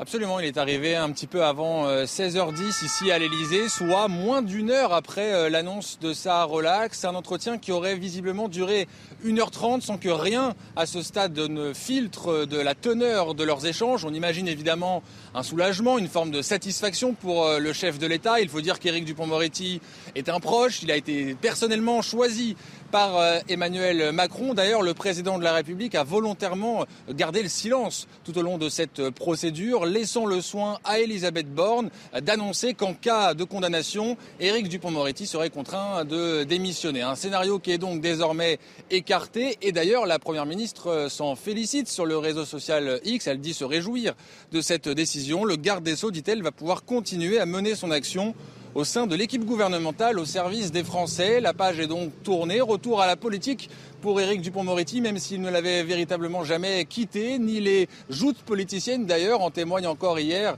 sa diatribe contre le Rassemblement national dans l'hémicycle de l'Assemblée nationale. Diatribe qui, je vous le rappelle, avait provoqué le départ des élus du RN. Merci Thomas Bonnet, Sacha Robin devant l'Élysée. Avant de passer la parole à Henri Guénaud, on, écoute juste Hugo Bernal ici de la France Insoumise qui dénonce euh, un scandale. Écoutez-le. C'est un scandale. Ce procès, le procès, pour ceux qui y ont assisté, a fait la démonstration de la culpabilité d'Éric Dupont-Moretti par la matérialité des faits. La prise illégale d'intérêt, il n'y a pas besoin d'avoir d'éléments intentionnels, d'avoir voulu le faire. Elle est là ou elle n'est pas là. Et là, elle est là, cette prise illégale d'intérêt. Et donc, que les magistrats euh, élus, finalement, décident de, faire comme pour Christine Lagarde, c'est-à-dire coupable mais dispensé de peine. On aurait pu se dire, bon, quand même, mais là, la relaxe. La relaxe, ça veut dire que cette Cour de justice de la République ne sert euh, finalement à rien, si ce n'est à blanchir, dans des petits arrangements, euh, des ministres en exercice. Voilà pour la France insoumise. Henri Guénaud, qu'est-ce que vous pensez de cette décision? C'est un scandale ou pas? Je pense que vous pensez le contraire. Non, je pense, je pense tout le contraire. Euh, maintenant, d'abord, il faut replacer cette décision dans le, ce procès, mhm. dans un cadre un peu plus large, parce que c'est la partie émergée de l'iceberg. Et c'est quoi l'iceberg? Ben, L'iceberg, c'est la crise de l'institution judiciaire ou de la justice, parce qu'elle concerne aussi la justice administrative. Mhm. Hein. Euh, la crise institutionnelle qui est euh, généralisée, qui en l'occurrence prend la forme d'une guerre entre l'exécutif et, le judiciaire, entre le judiciaire et les avocats, euh, comme il y a d'ailleurs une crise entre la police et la justice. Donc on est dans un... Et tout ça sur, sur fond euh, d'un pays qui est euh, aujourd'hui déchiré par un grand nombre de fractures, de mhm. conflits, euh, travaillé par une espèce d'hystérie qui grandit et de violence qui grandissent tous les jours. donc il faut, faut, bien avoir ça en tête, c'est-à-dire que ma première remarque, c'est que quelle que soit l'issue de ce, de ce procès. Donc il a, été, euh, il a été relaxé, mais le mal est en grande partie fait. Voilà, quand on écoute. Moi, je, m'évite de commenter des, euh, les déclarations euh, des, des, membres des partis. Des uns et des autres. Qui, mhm. racontent, qui racontent n'importe quoi. mais là, quand même. Là, quand même, ce qu'on vient d'entendre, c'est jouer avec le feu, encore une fois, dans un contexte qui est terriblement délétère. mais, mais c'est une catastrophe institutionnelle pour vous? S'il avait été condamné, ça aurait été une catastrophe. Alors ça aurait été encore pire, mhm. parce que il faut bien comprendre ce qui se joue, ce qui se joue dans cette affaire. Laissons de côté le cas particulier de, de, Dupont-Moretti. Euh, ce, motif d'incrimination, euh, la prise illégale d'intérêt, euh, est devenu, comme d'autres motifs d'incrimination d'ailleurs, un motif qui permet d'incriminer n'importe qui et même de condamner n'importe qui puisqu'il ne s'agit pas d'intérêt tangible, d'intérêt matériel. Ça, peut mm. arriver, là les choses sont, très claires, mais ça peut concerner n'importe quel intérêt, vous déclarez comme tel, subjectif, euh, voire même sentimental, affectif. C'est-à-dire qu'il n'y a, aucune limite. on, commence à reparler d'une décision de la Cour de cassation euh, qui a quand même beaucoup traumatisé ceux qui passent des marchés publics. Euh, la Cour de cassation a décidé il y a quelque temps que euh, il suffisait que quelqu'un, euh, qu'un maire, par exemple, mhm. ait été l'ami euh, de, quelqu'un, ait été son partenaire de golf, pour qu'un marché public passé en toute régularité soit, soit caduque. Voilà, soit, soit caduque, soit et que le maire soit accusé de conflit d'intérêts. Ça suffit. Voyez, voyez où on en est. c'est la République des juges que vous dénoncez, Henri Guénaud alors, moi, je, on va, on va, on va pas rajouter du, du feu là où il y en a déjà, mais il, s'est passé au cours des dernières décennies une montée euh, extravagante de, du subjectif dans le judiciaire. Judiciaire, euh, encore une fois, public ou, administratif. Hein. Euh, la, justice, il n'y a, pas de. Non, c'est subjectif. Bonne surprise pour les La loi Sapin 2, c'est l'exécutif qui l'a faite. Hein. Hmm. Non, non. La, façon dont elle, est, dont elle est interprétée, qui est devenue folle, mais c'est pas vrai que pour ça. Vous avez aussi euh, le détournement de fonds publics, euh, vous avez le favoritisme, vous avez la mise en danger de la vie d'autrui. Rappelez-vous ce qui est, ce qui est arrivé à Madame Buzyn, euh, voilà, pour, finalement constater qu'il n'y avait pas de texte. Mais donc on est dans, dans, le subjectif. Donc on a à la fois la, la, hiérarchie des normes, c'est-à-dire le fait que la loi nationale est inférieure au, au, au traité, qui permet au juge d'écarter à son gré euh, la, loi, la loi nationale, plus une interprétation de plus en plus subjective. Donc, et là, c'est un exemple type, c'est-à-dire on dit, ah, il voulait régler ses comptes. Mais c'est quoi la base? Alors, la, base juridique, le, le mm-hmm. euh, d'ailleurs, on cherche plus les preuves. On cherche pratiquement plus les preuves. Euh, on, on, dit, ah, mais oui, je me souviens d'une responsable, d'une ex-responsable du syndicat de la magistrature déclarant mmh. dans un des procès de Sarkozy, euh, c'était pendant la pandémie, alors tu es en visio sur un, sur un plateau de télévision, et quelqu'un lui dit, mais les preuves et elle dit Oh, les preuves, les preuves. Mais il n'y a jamais de preuves. Il n'y a jamais de preuves. C'est l'intime conviction du juge. Alors, que ce soit l'intime conviction des jurés en cour d'assises, je peux comprendre. et vous vous rendez compte Voilà. Donc là, voilà, là, on a un problème. J'entends ce que vous dites. Ce, ce, ce, ce procès euh, euh, il a dévoilé au grand jour ce, tout ce, problème terrible.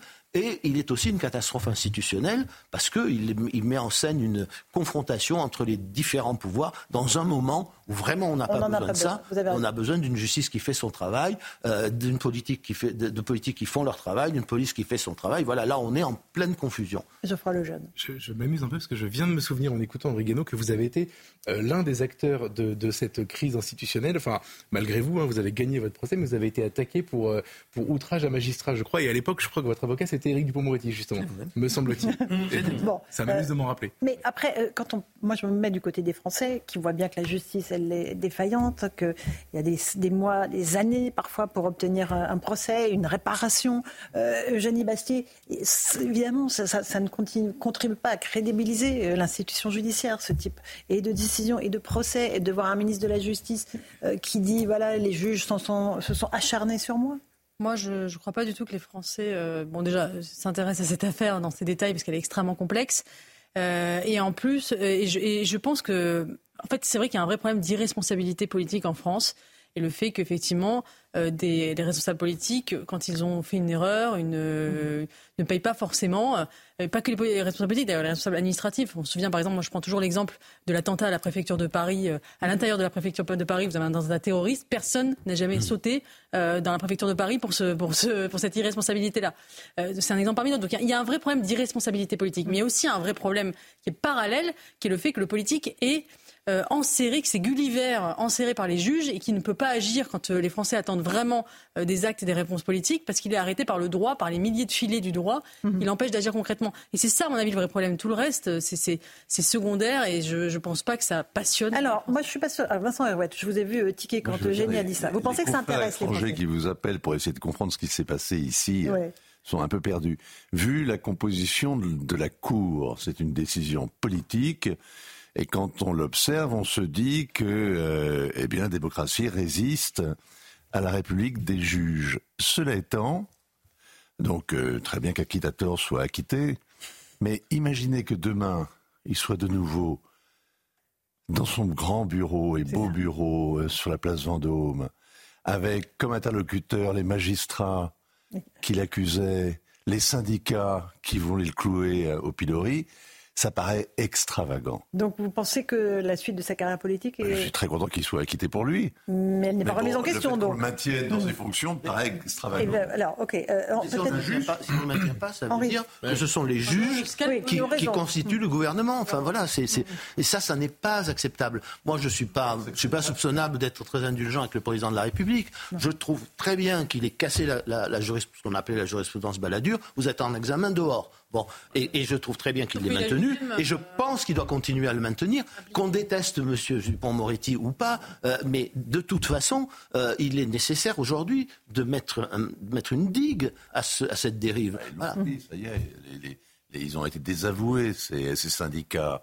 Ils ont été euh, vraiment, ils se sont ridiculisés d'une certaine manière. Bah, c'est bon, mais imaginez que demain, vous pensez que ça va faire une justice sereine mais, C'est la question. C'est la question que je pose. Moi, je pense qu'une bonne euh, politique de la justice doit déplaire au syndicat de la magistrature. Vous pensez qu'il y a quelque chose de serein. D'abord, vous pensez qu'il y a quelque chose de serein aujourd'hui dans notre pays? Il y a quelque chose de serein dans nos institutions.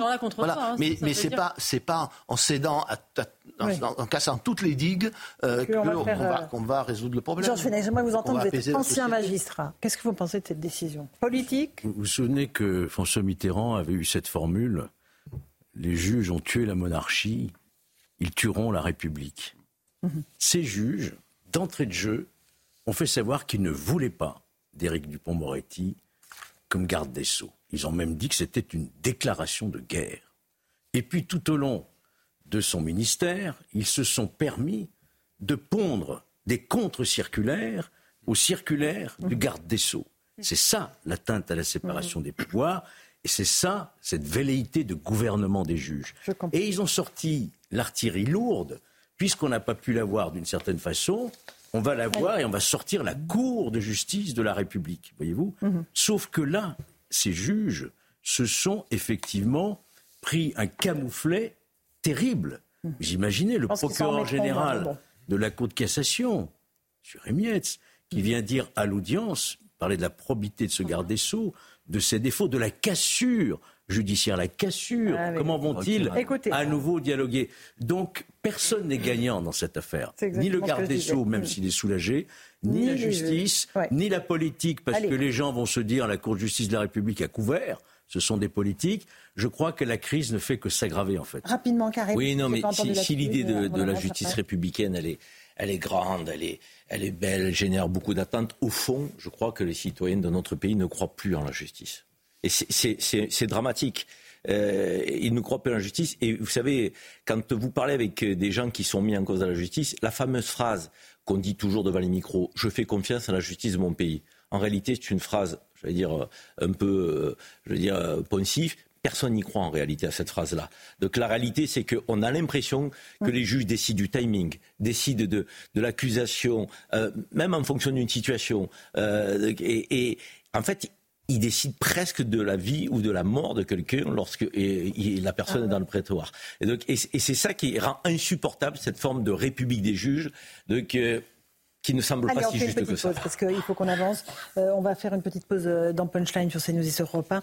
On se retrouve euh, dans un instant pour évoquer la question des otages en Israël avec une immense inquiétude autour du sort d'un bébé de 10 mois qui s'appelle Gvir, son frère et sa mère. A tout de suite.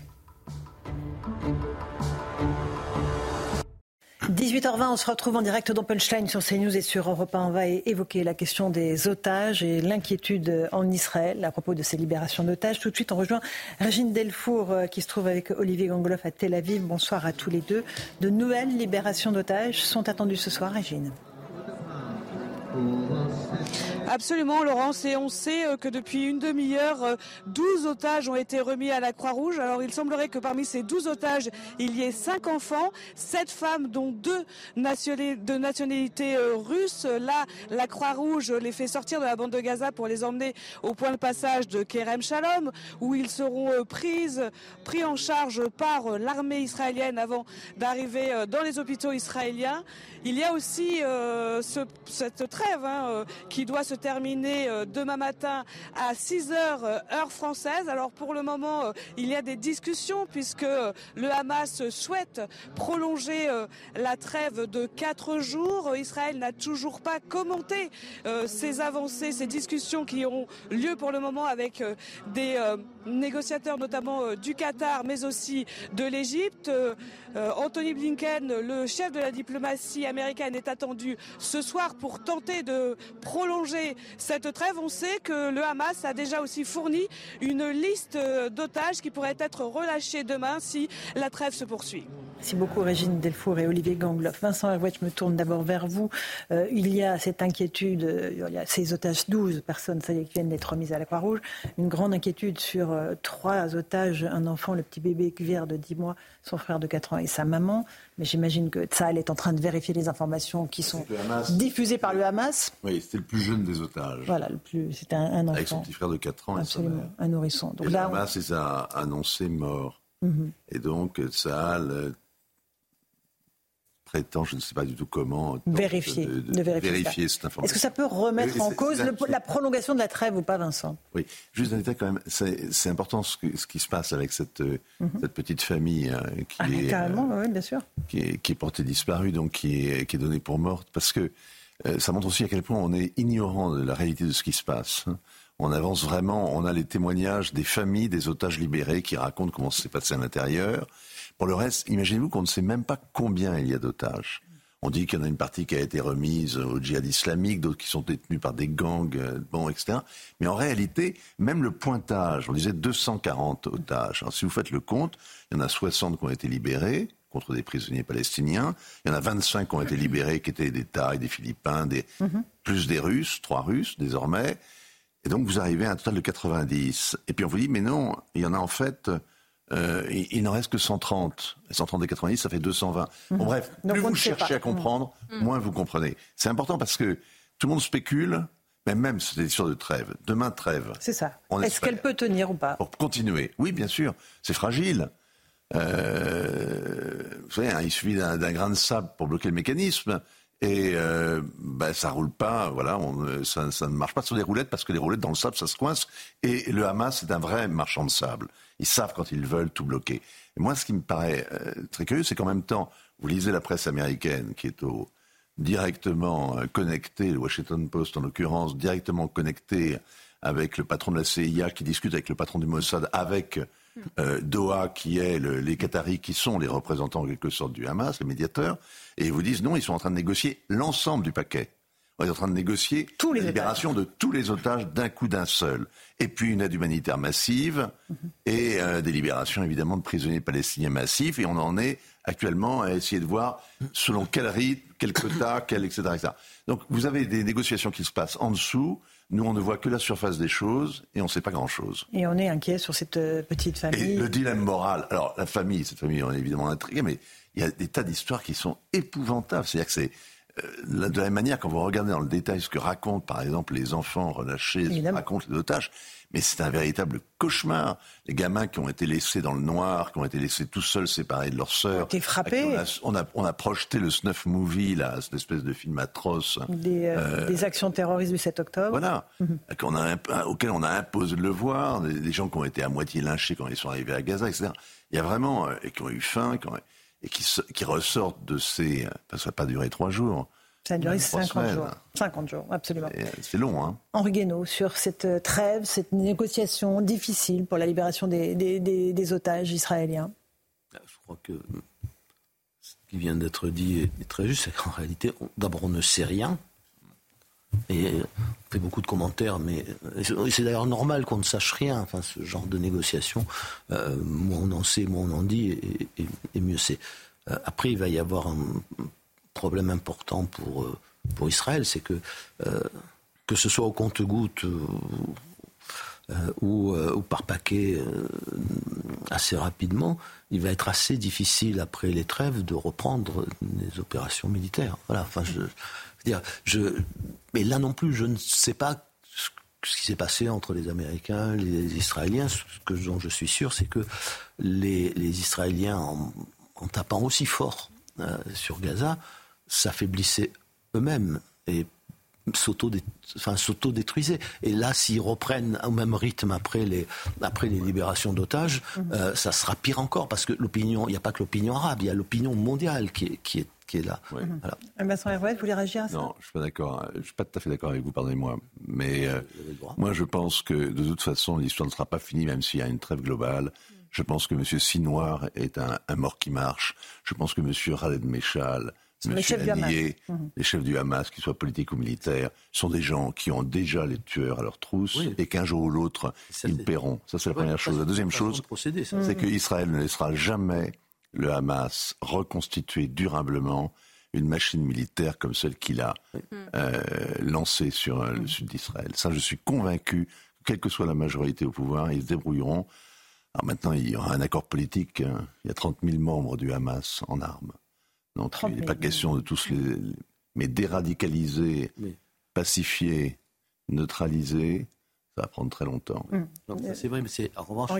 Le, le, ça ne pourra pas se faire au même prix humain des populations palestiniennes. Oui, bien sûr. Mais si on compare les buts de guerre du Hamas et les buts de guerre d'Israël, euh, j'ai quand même l'impression que le Hamas a aussi rempli une partie de ses objectifs, c'est-à-dire de retourner l'opinion mondiale en sa faveur, parce qu'il savait que une attaque d'une telle monstruosité allait forcément euh, euh, impliquer des bombardements massifs qui allaient tuer des civils, qui allaient retourner l'opinion mondiale en leur faveur. Ils ont euh, réussi à casser les accords d'Abraham et à finalement isoler les pays, arabes, pays arabes d'Israël. Ils ont probablement qu'ils réussiront peut-être, en tout cas, à enrayer la colonisation en Cisjordanie. Donc pardon, mais deux mois après les attentats, je trouve quand même que le, les buts de guerre du Hamas sont, plutôt, euh, plutôt atteints, en fait, en réalité. Mmh. Euh, après, euh, Israël, effectivement, a obtenu la libération des otages, qui était un de ses objectifs de guerre, mais à quel prix? C'est-à-dire qu'ils ont libéré des, des, milliers de prisonniers, sachant que par le passé, les prisonniers qu'ils avaient libérés, l'un des organisateurs de l'attaque du 7 octobre était un prisonnier qui avait été libéré dans le cadre d'un accord précédent. Euh, donc c'est voilà, c'est un prêt à payer très fort pour Israël. Euh, moi, je suis pas du tout sûr qu'aujourd'hui euh, Israël sorte vainqueur deux mois après le, début de la trêve. Non, moi je, je, je, souhaite simplement que, que cette trêve soit prolongée et que les, les protagonistes en discussion, les États-Unis, le Qatar et l'Égypte, puissent permettre effectivement de poursuivre cette libération des otages de l'autre côté, euh, ce qui permet d'éviter effectivement que les populations civiles palestiniennes se retrouvent à nouveau sous les bombes euh, et, que des enfants aussi qui étaient emprisonnés dans les prisons palestiniennes puissent retrouver, euh, dans les prisons israéliennes, pardon, puissent retrouver leur famille. Donc cette respiration pour les populations civiles, moi je, trouve qu'elle est, elle est la bienvenue. J'espère qu'elle se transformera en cessez-le-feu avec encore une fois une traque beaucoup plus ciblée contre le Hamas de la part d'Israël Israël. Je crois que les États-Unis n'ont pas envie euh, que la, riposte reprenne telle qu'elle était euh, avant cette trêve. Et ils vont peser de tout leur poids pour faire en sorte que la traque soit beaucoup plus ciblée sur la masse, mhm. en évitant euh, le massacre de populations civiles palestiniennes. Geoffroy Lejeune et ensuite Oregano. Moi non plus, je donne pas cher de la, de la survie des chefs militaires du Hamas. En revanche, pour ce qui est des, des 30, 000, 30 000 membres et de l'éradication du Hamas, qui était censé être l'objectif numéro un d'Israël le 7 octobre, le 8 octobre, je ne vois pas tellement comment, comment ils peuvent s'en sortir. C'est-à-dire que quand on connaît un peu les mouvements de population dans la région, quand on connaît la détermination des autres ennemis d'Israël, le fait qu'il ait déjà été promis d'autres 7 octobre, je me demande comment à la fin de cette, de cette guerre, enfin si euh, trêve il y a, si elle dure, comment ils peuvent éviter de se retrouver à la merci d'une nouvelle attaque du même genre de la part d'ennemis tout aussi déterminés et même peut-être même des mêmes combattants qui auraient été épargnés puisque euh, les bombardements ont cessé. C'est une question que je pose, mais je me, mm. je, me demande vraiment comment ça peut tourner. Il y a une élection aux États-Unis, il hein, ne faut pas l'oublier. Hein. donc elle va peser aussi dans la balance. Hein. Henri Guénaud, euh, le poids de la France dans toute cette négociation, il n'est pas très bah, il n'est pas présent. Très, il n'est pas très fort le poids de la France, mais il faut dire aussi que la France a depuis longtemps abandonné une position euh, lisible, crédible. Voilà, il n'y a plus de, on peut, il y a plus de fiabilité au fond. on ne sait pas, on sait pas où elle est. Enfin, euh, on change d'avis tous les jours. Euh, il y a un manque de crédibilité de, de la France. La France n'a jamais euh, joué un rôle, enfin, en tout cas depuis la Seconde Guerre mondiale, sur la, sur la scène internationale, de par sa puissance matérielle ou militaire, mais elle a joué un rôle de par sa capacité d'influence et euh, de par sa capacité à, avoir une voix dans le monde qui n'était pas forcément celle, euh, celle du camp occidental, euh, qui était une voix équilibrée, dont on savait ce qu'était le dessin de la France et ce qu'elle voulait. Bon. Maintenant, on ne le sait plus. On ne sait plus. Vincent Herouette. Un mot, est finita la comédia. La comédie est finie. C'est-à-dire que euh, parlez bien italien.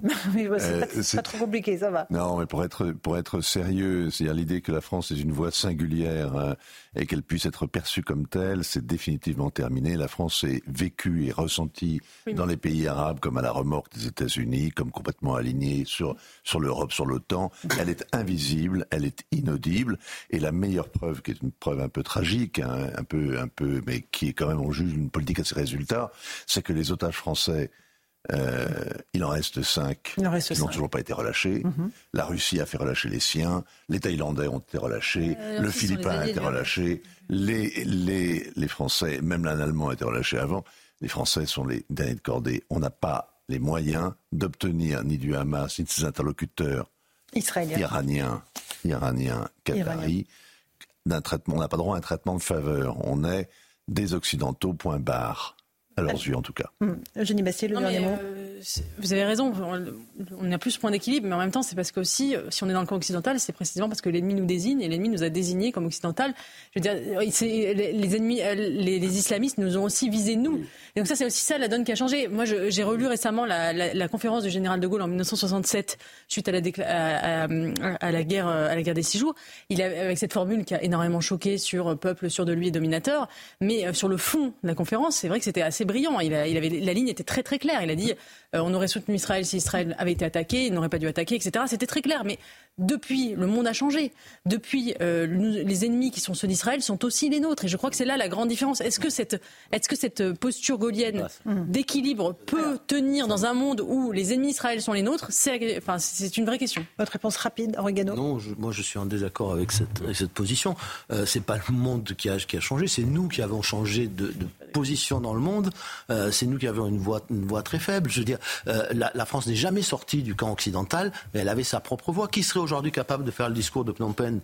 Qui serait ils nous capable détestent maintenant, Regueno, euh, les, les, ils nous détestent parce que nous, sommes, nous avons la laïcité. Mais non, parce que nous mais non, mais non. À l'école, mais, euh, et, euh, vous croyez qu'il Yasser Arafat est mort à côté d'ici, voilà. à, à, à 5 km d'ici. Euh, L'Institut français de Gaza était le seul établissement où vous pouviez oui, mais hier, avant le 7 octobre, lire, aller au spectacle, la forme, etc. Il ne faut pas les signer, c'est ça votre erreur. Allez. On aurait confondu le Hamas et pas les Un dernier mot, Henri Oui, c'est, alors l'Occident a ses responsabilités et nous, et nous en, euh, par ce suivisme absolument euh, imbécile, d'une certaine façon, nous avons aussi notre responsabilité dans la fracture qui se creuse entre le reste du monde l'Occident. Quel suivisme On n'est pas allé en Irak Comment On n'est pas allé en Irak. Quel suivisme? Je ne comprends pas de quel suivisme. Bah oui, on n'est pas allé en Irak et la voix de la France comptait. Bah mais non, mais ils nous ont quand même attaqué ensuite. Enfin, mais pas... On a quand même été attaqué mais qui nous a attaqué ensuite? Daesh? Oui. Très bien. Voilà, on n'est pas allé en Irak, mais Daesh nous a attaqué. Voilà. Oui, enfin, je, mais je dis juste que ce que je veux dire, c'est que l'ennemi nous désigne.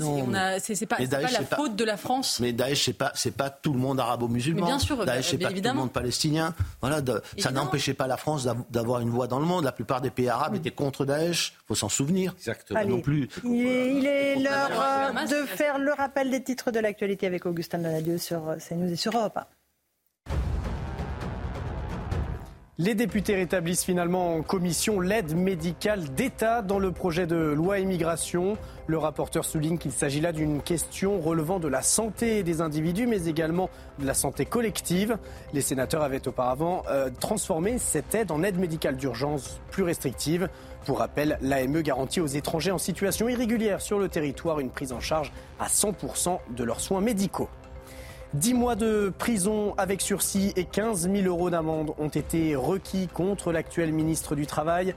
Olivier Dussopt est jugé depuis lundi pour des soupçons de favoritisme dans un marché public en 2009 alors qu'il était maire en Ardèche. Aucune peine d'inéligibilité n'a en revanche été requise au regard de l'ancienneté des faits selon le parquet national financier.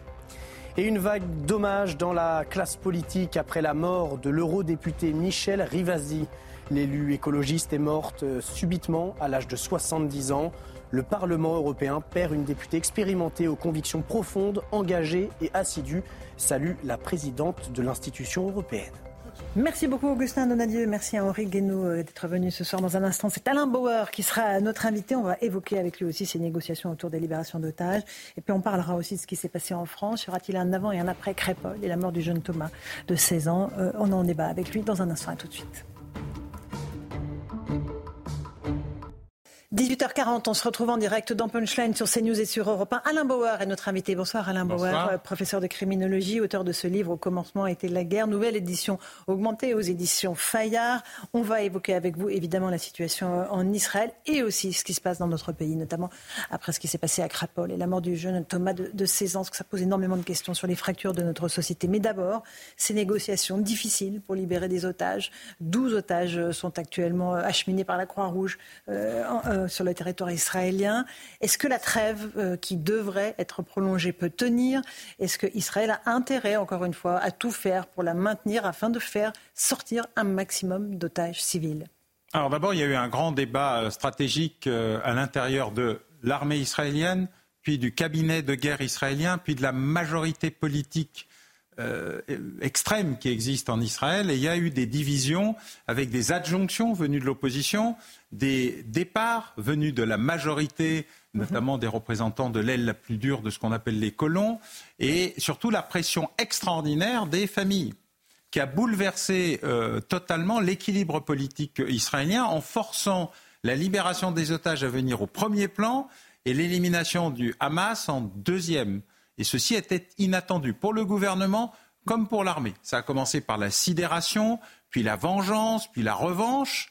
Mais l'affaire des familles et des otages, par leur nombre, leur quantité et leur diversité, a posé des problèmes insolubles. Et à un moment donné, l'opinion publique a pris le dessus parce qu'elle cassait les divisions internes d'Israël au nom de, pour 49% des Israéliens, selon le dernier sondage connu, la libération des otages était plus importante que pour 39% l'élimination du Hamas. Et le gouvernement a dû en tenir compte parce que l'armée d'Israël, c'est une armée populaire avec un nombre très important de réservistes. Et c'est dire parce que les réservistes étaient en partie en grève contre le gouvernement que euh, la situation euh, d'Israël était beaucoup plus fragile et que cet effet d'aubaine lié à l'incompétence du gouvernement et à la fragilité, à la division interne de la société avait pesé. Donc oui, il y a des négociations, elles vont durer.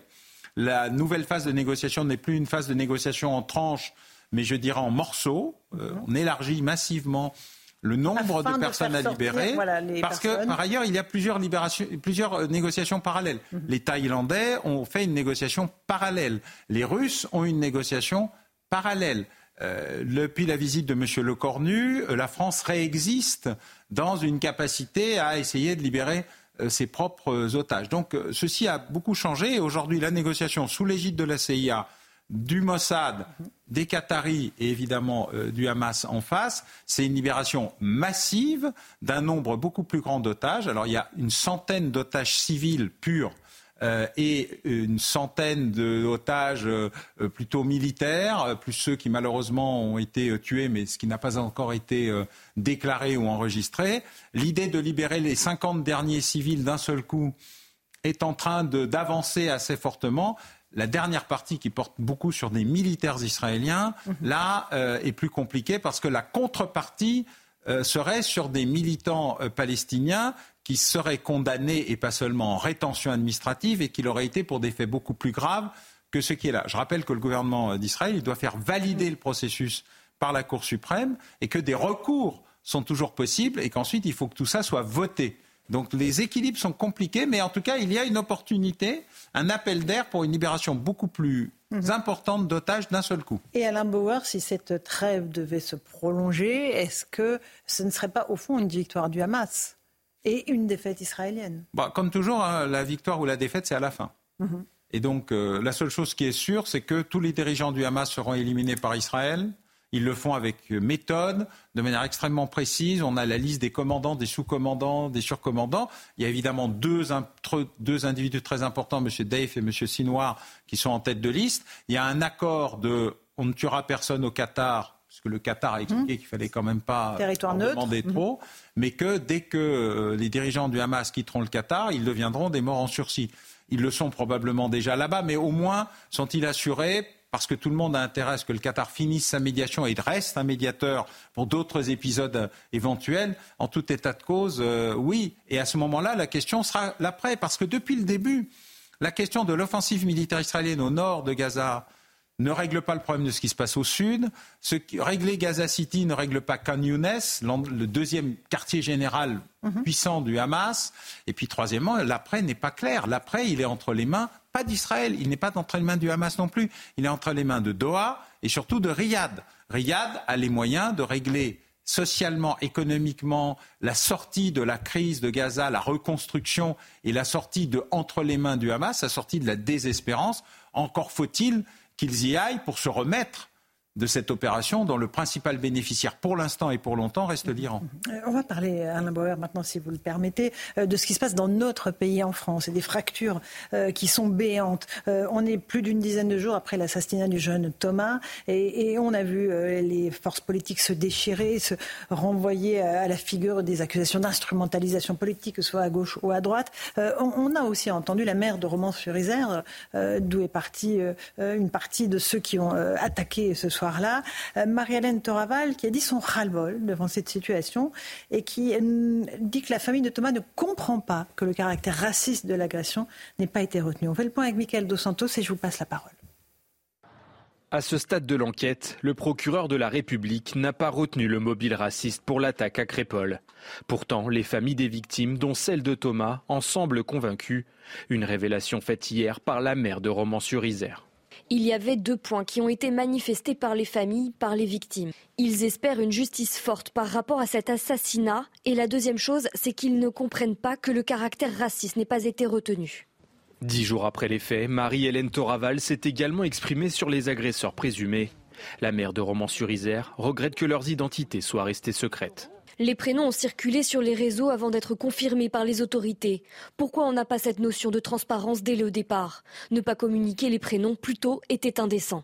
Des suspects en grande partie originaires de l'un des quartiers sensibles de sa ville, celui de la Monnaie. Un lieu où, selon la maire, une poignée d'individus a décidé de polluer la vie des habitants. Ce quartier accueille 4500 personnes. On en a une centaine qui posent des difficultés. Il y a des irréductibles avec lesquels il y a une imperméabilité complète, malgré les actions pour essayer de les remettre dans le droit chemin. Un constat partagé par le secrétaire national du syndicat SGP Police. C'est effectivement un noyau de, la voyoucratie locale euh, qui essaie de mettre la main euh, sur un territoire en faisant régner bah, la violence, la peur, c'est caillassage, et vous recevez des machines à laver, des boules de pétanque, et c'est vraiment à chaque fois une foule hostile. Pour remettre de l'ordre dans son quartier, la maire de Romans-sur-Isère réclame une réponse pénale forte contre les agresseurs présumés de Crépole, la fin de la culture de l'excuse. Alain Bauer, vous êtes l'invité de 1 et de CNews. Est-ce que pour vous, il y aura un avant et un après Crépole? Et est-ce qu'il y a deux France qui désormais sont face à face? Alors, je ne crois pas qu'il y ait deux France qui désormais sont face à face, parce que quand on dit qu'il y a 100 irréductibles sur 4500 habitants, il y en a donc 4500 qui, eux, sont otages des 100 premiers. Euh, et donc, il ne faut pas sous-estimer aussi cette euh, création d'un espace de relégation, de ségrégation qui fait sécession, mais dont une partie importante des habitants sont eux-mêmes apeurés par leurs propres enfants qui les tiennent en otage. Alors, pour des tas de raisons. Euh, sur lesquels on peut tout envoyer, le social, l'éducatif. Beaucoup des parents ne sont pas démissionnaires, ils ont été licenciés par leurs enfants, euh, notamment des familles ou des, plutôt des foyers monoparentaux, hein, parce que la famille en général, on ne peut pas être monoparental, mais foyers monoparentaux, ça existe. Bref, une série de situations où on a beaucoup rénové le bâti, c'est le cas à Romans-sur-Isère, mais on ne s'est jamais occupé des habitants. On s'est donné bonne conscience en disant on va faire un immeuble plus, plus vert, plus bleu, plus jaune, mais personne ne s'occupait de ce qui se passait à l'intérieur, notamment en utilisant particulièrement les mères de famille pour reprendre le, contrôle des espaces. voilà, ça c'est le premier élément. Le deuxième élément, c'est un tropisme postcolonial français, ce que j'appelle le remords colonial. C'est-à-dire que tout le monde a intégré qu'il y avait eu un racisme colonial, une sous-estimation des gens que nous avions colonisés, nous étions en mhm. situation de dominant, ils étaient les dominés. Tout ça est exact, c'est l'histoire. Mais on ne va pas passer euh, 3000 ans à euh, s'excuser euh, du passé en n'essayant pas de reconstruire le futur, qui est donc le fait de travailler avec ceux qui, pour des raisons démographiques, pour des raisons économiques, pour des raisons sociales, on est allé chercher pour les faire travailler en France des immigrés à durée déterminée, entièrement masculins, cohabitant massivement dans des petits euh, logements et travaillant dans des industries lourdes et difficiles. Mais on n'a fait aucun effort pour les intégrer du tout, puisqu'ils allaient repartir. Puis tout d'un coup, en 74-76, on a fait le regroupement familial. Et nous n'avons pas plus fait d'efforts pour les réintégrer, alors même que les femmes et les enfants venaient sur le territoire. Et du coup, nous avons ce remords en disant on doit compenser par une sorte d'autorisation à la violence, à la délinquance, à une certaine porte d'autorité, le mal qu'on leur a fait. Et c'est vraiment une culture qui s'est beaucoup répandue. Mais vous pensez qu'elle est encore actuelle, Bien sûr, elle est massivement là. Vous pensez que les Français qui sont confrontés à cette délinquance pensent ça? Oui, il y a beaucoup de Français d'autorité. Oui, les autorités n'assument pas leur rôle d'autorité. Je, parle vraiment là de, hmm. du remords colonial institutionnel.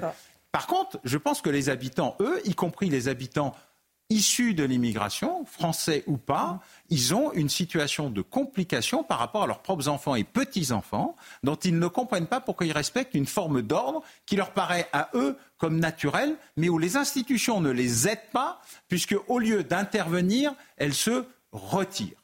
Et troisièmement, il y a un problème que nous n'arrivons pas à comprendre, c'est la reproduction du racisme subi en racisme C'est la même chose en matière de violence. Beaucoup ce des que dit la mère de roman sur Oui, bien sûr. Beaucoup de, gens qui sont violents vous expliquent qu'ils sont violents parce qu'ils ont été victimes de la violence et ils la reproduisent. Je pense qu'un certain nombre de victimes du racisme ou qui pensent avoir été victimes de racisme ou que leurs parents l'ont été reproduisent désormais un racisme inversé et que nous n'assumons pas le fait que le racisme, c'est mal quel qu'il soit, le racisme contre les noirs, contre les jaunes, contre les bleus, contre les verts, contre les beurs, contre qui on veut, et contre les blancs, quand ils s'expriment en tant que tels, et ils s'expriment parfois en tant que tels. Mhm. Et donc cette incapacité à rééquilibrer les choses est un des problèmes qui est là, et que les citoyens, français ou pas, euh, de souches, je dirais moi de racines, les souches c'est plutôt des arbres morts, euh, ou euh, originaires de l'immigration, ne comprennent pas plus. Et il faut regrouper cette capacité à rétablir l'autorité et l'ordre d'abord dans les familles, ensuite dans l'éducation et enfin dans les institutions, en disant les choses telles qu'elles sont. Le fait de le dire, c'est pas devenir raciste ou xénophobe ou autoritaire, c'est rétablir l'ordre, et l'ordre, c'est le cœur même de ce qui fait vie en société. Alain Bauer se greffe là-dessus aussi euh, les mouvements d'ultra-droite qui ont manifesté à Romans-sur-Isère et à Rennes, ce qui a donné lieu évidemment à une grande polémique euh, à, gauche. Il faut redouter ces mouvements d'ultra-droite, ils sont dangereux? Bah, D'abord, ils s'expriment et ils, euh, ils font ce que tout le monde craint qu'il fasse, parce que l'idée générale, la peur générale qui s'exprime euh, mezza voce, euh, tout petitement, c'est d'avoir un Naël à l'envers, c'est-à-dire une révolte, mhm. non pas décidée. Naël, le jeune, de, qui, jeune qui, avait été euh, tué à Nanterre, c'est pas une révolte des jeunes décités contre l'État central, etc. C'est l'inverse, c'est-à-dire une exaspération des populations qui en ont marre de la violence. et quand je dis des populations, elles ne sont pas spécifiquement blanches elles sont victimes de la violence qu'elles en ont marre de subir en bas de chez elles ou euh, quand il y a ce genre d'événement. Et donc l'idée générale, c'est d'essayer d'éviter à tout prix une, un Naël à l'envers. Or, pour faire cela, ou pour éviter cela, il y a à la fois le fait de ne pas croire que ça va arriver, faire comme si ça n'allait pas arriver, et puis penser tout d'un coup, de manière extrêmement brutale, à la française, passer d'un extrême à l'autre, euh, il se passe rien, oulala, euh, c'est la fin du monde, et les groupements d'ultra-droite, d'extrême droite, euh, de droite extrêmement radicalisés, en mélangeant d'ailleurs tout, euh, ce qu'est la droite politique, ce qu'est euh, la droite euh, extrême politique, et ce que sont des mouvements violents, effectivement, nazillons, certains antisémites, d'autres anti-arabes. Et donc ces phénomènes-là sont des phénomènes qu'il faut savoir maîtriser. Or, le retrait de l'État, son retrait, pour les raisons que j'ai expliquées tout à l'heure, car l'un va avec l'autre. C'est parce que l'État s'est retiré de sa fonction d'autorité dans un pays où il a créé la nation, alors que tous les autres pays du monde ce sont des nations qui ont créé leur État. En France, c'est l'État qui a créé sa nation. Il a donc une mission centrale, une mission essentielle, qui est le maintien d'un ordre, c'est-à-dire d'une égalité de traitement, d'une capacité à garantir la liberté d'expression, la liberté de venir, la liberté pour les femmes de choisir, bref, toute une série d'éléments qui sont constitutifs d'un certain nombre de valeurs de la République, parce que tout le monde parle des valeurs de la République, personne ne les définit, la laïcité en fait partie, qui n'est pas une neutralité mais une dynamique. Dès lors que l'État a décidé d'être neutre, il s'est neutralisé. Ce qu'on lui demande aujourd'hui, c'est de redevenir ce qu'il était. La promesse républicaine, c'est un État présent, et acteur et pas un État spectateur et qui fait des commentaires. Est-ce que ça passe par des actions comme celles que le préfet de police euh, vient de prendre, c'est-à-dire interdire un rassemblement d'extrême droite prévu devant la Sorbonne? Ah mais C'est très bien d'interdire un rassemblement d'extrême droite, mais on interdit des manifestations qui ont lieu de manière assez régulière, car il faut qu'il y ait une cohérence entre l'interdiction, la réalité de l'interdiction, le fait qu'il n'y ait donc pas de manifestation, et le fait que le système judiciaire soit convaincu par les arguments du préfet de police, eu égard à un autre élément qui est notre propre liberté de manifester quand on n'est pas content, notamment contre le gouvernement. Donc moins que d'interdire des manifestations qui sont des conséquences, peut-être faudrait-il mieux s'occuper des causes. Mhm, les causes qui sont euh, multiples, comme on l'a évoqué. Non, mais qui sont essentiellement l'augmentation de la violence comme un élément régulateur de la vie en lieu et place de l'ordre parce qu'on ne fait plus confiance aux institutions. Euh, on agresse les élus locaux, on agresse les instituteurs quand on ne les tue pas, euh, on agresse tous les représentants de quelque autorité que ce soit, de quelque uniforme que ce soit, de quelque tenue que ce soit, des postiers en passant par les électriciens ou les gaziers, les infirmiers. La situation dans les urgences nécessite aujourd'hui quasiment d'avoir un quart de CRS devant, parce que la violence est devenue l'élément normal de régulation de la vie, parce que nous nous sommes nous avons modifié nos règles, nous ne les appliquons plus, et quand on ne les applique plus, nous ne sanctionnons plus euh, le non-application des règles. C'est un problème global de la manière dont nous voulons que notre société soit régulée et donc d'application de la loi. Aux États-Unis et dans le monde anglo-saxon, on négocie les peines mais on applique la loi. En France, on négocie la loi et on n'applique pas les peines. L'analyse d'Alain Bauer. Merci beaucoup d'être venu ce soir dans Punchline sur CNews et sur Europe 1. Je rappelle le titre de votre livre aux éditions Fayard. Au commencement était La guerre, euh, nouvelle édition augmentée. Merci à vous. Dans un instant sur Europe 1, Hélène Zélani pour l'information et Christine Kelly pour Face à l'info. Bonne soirée à vous sur nos deux antennes. À demain.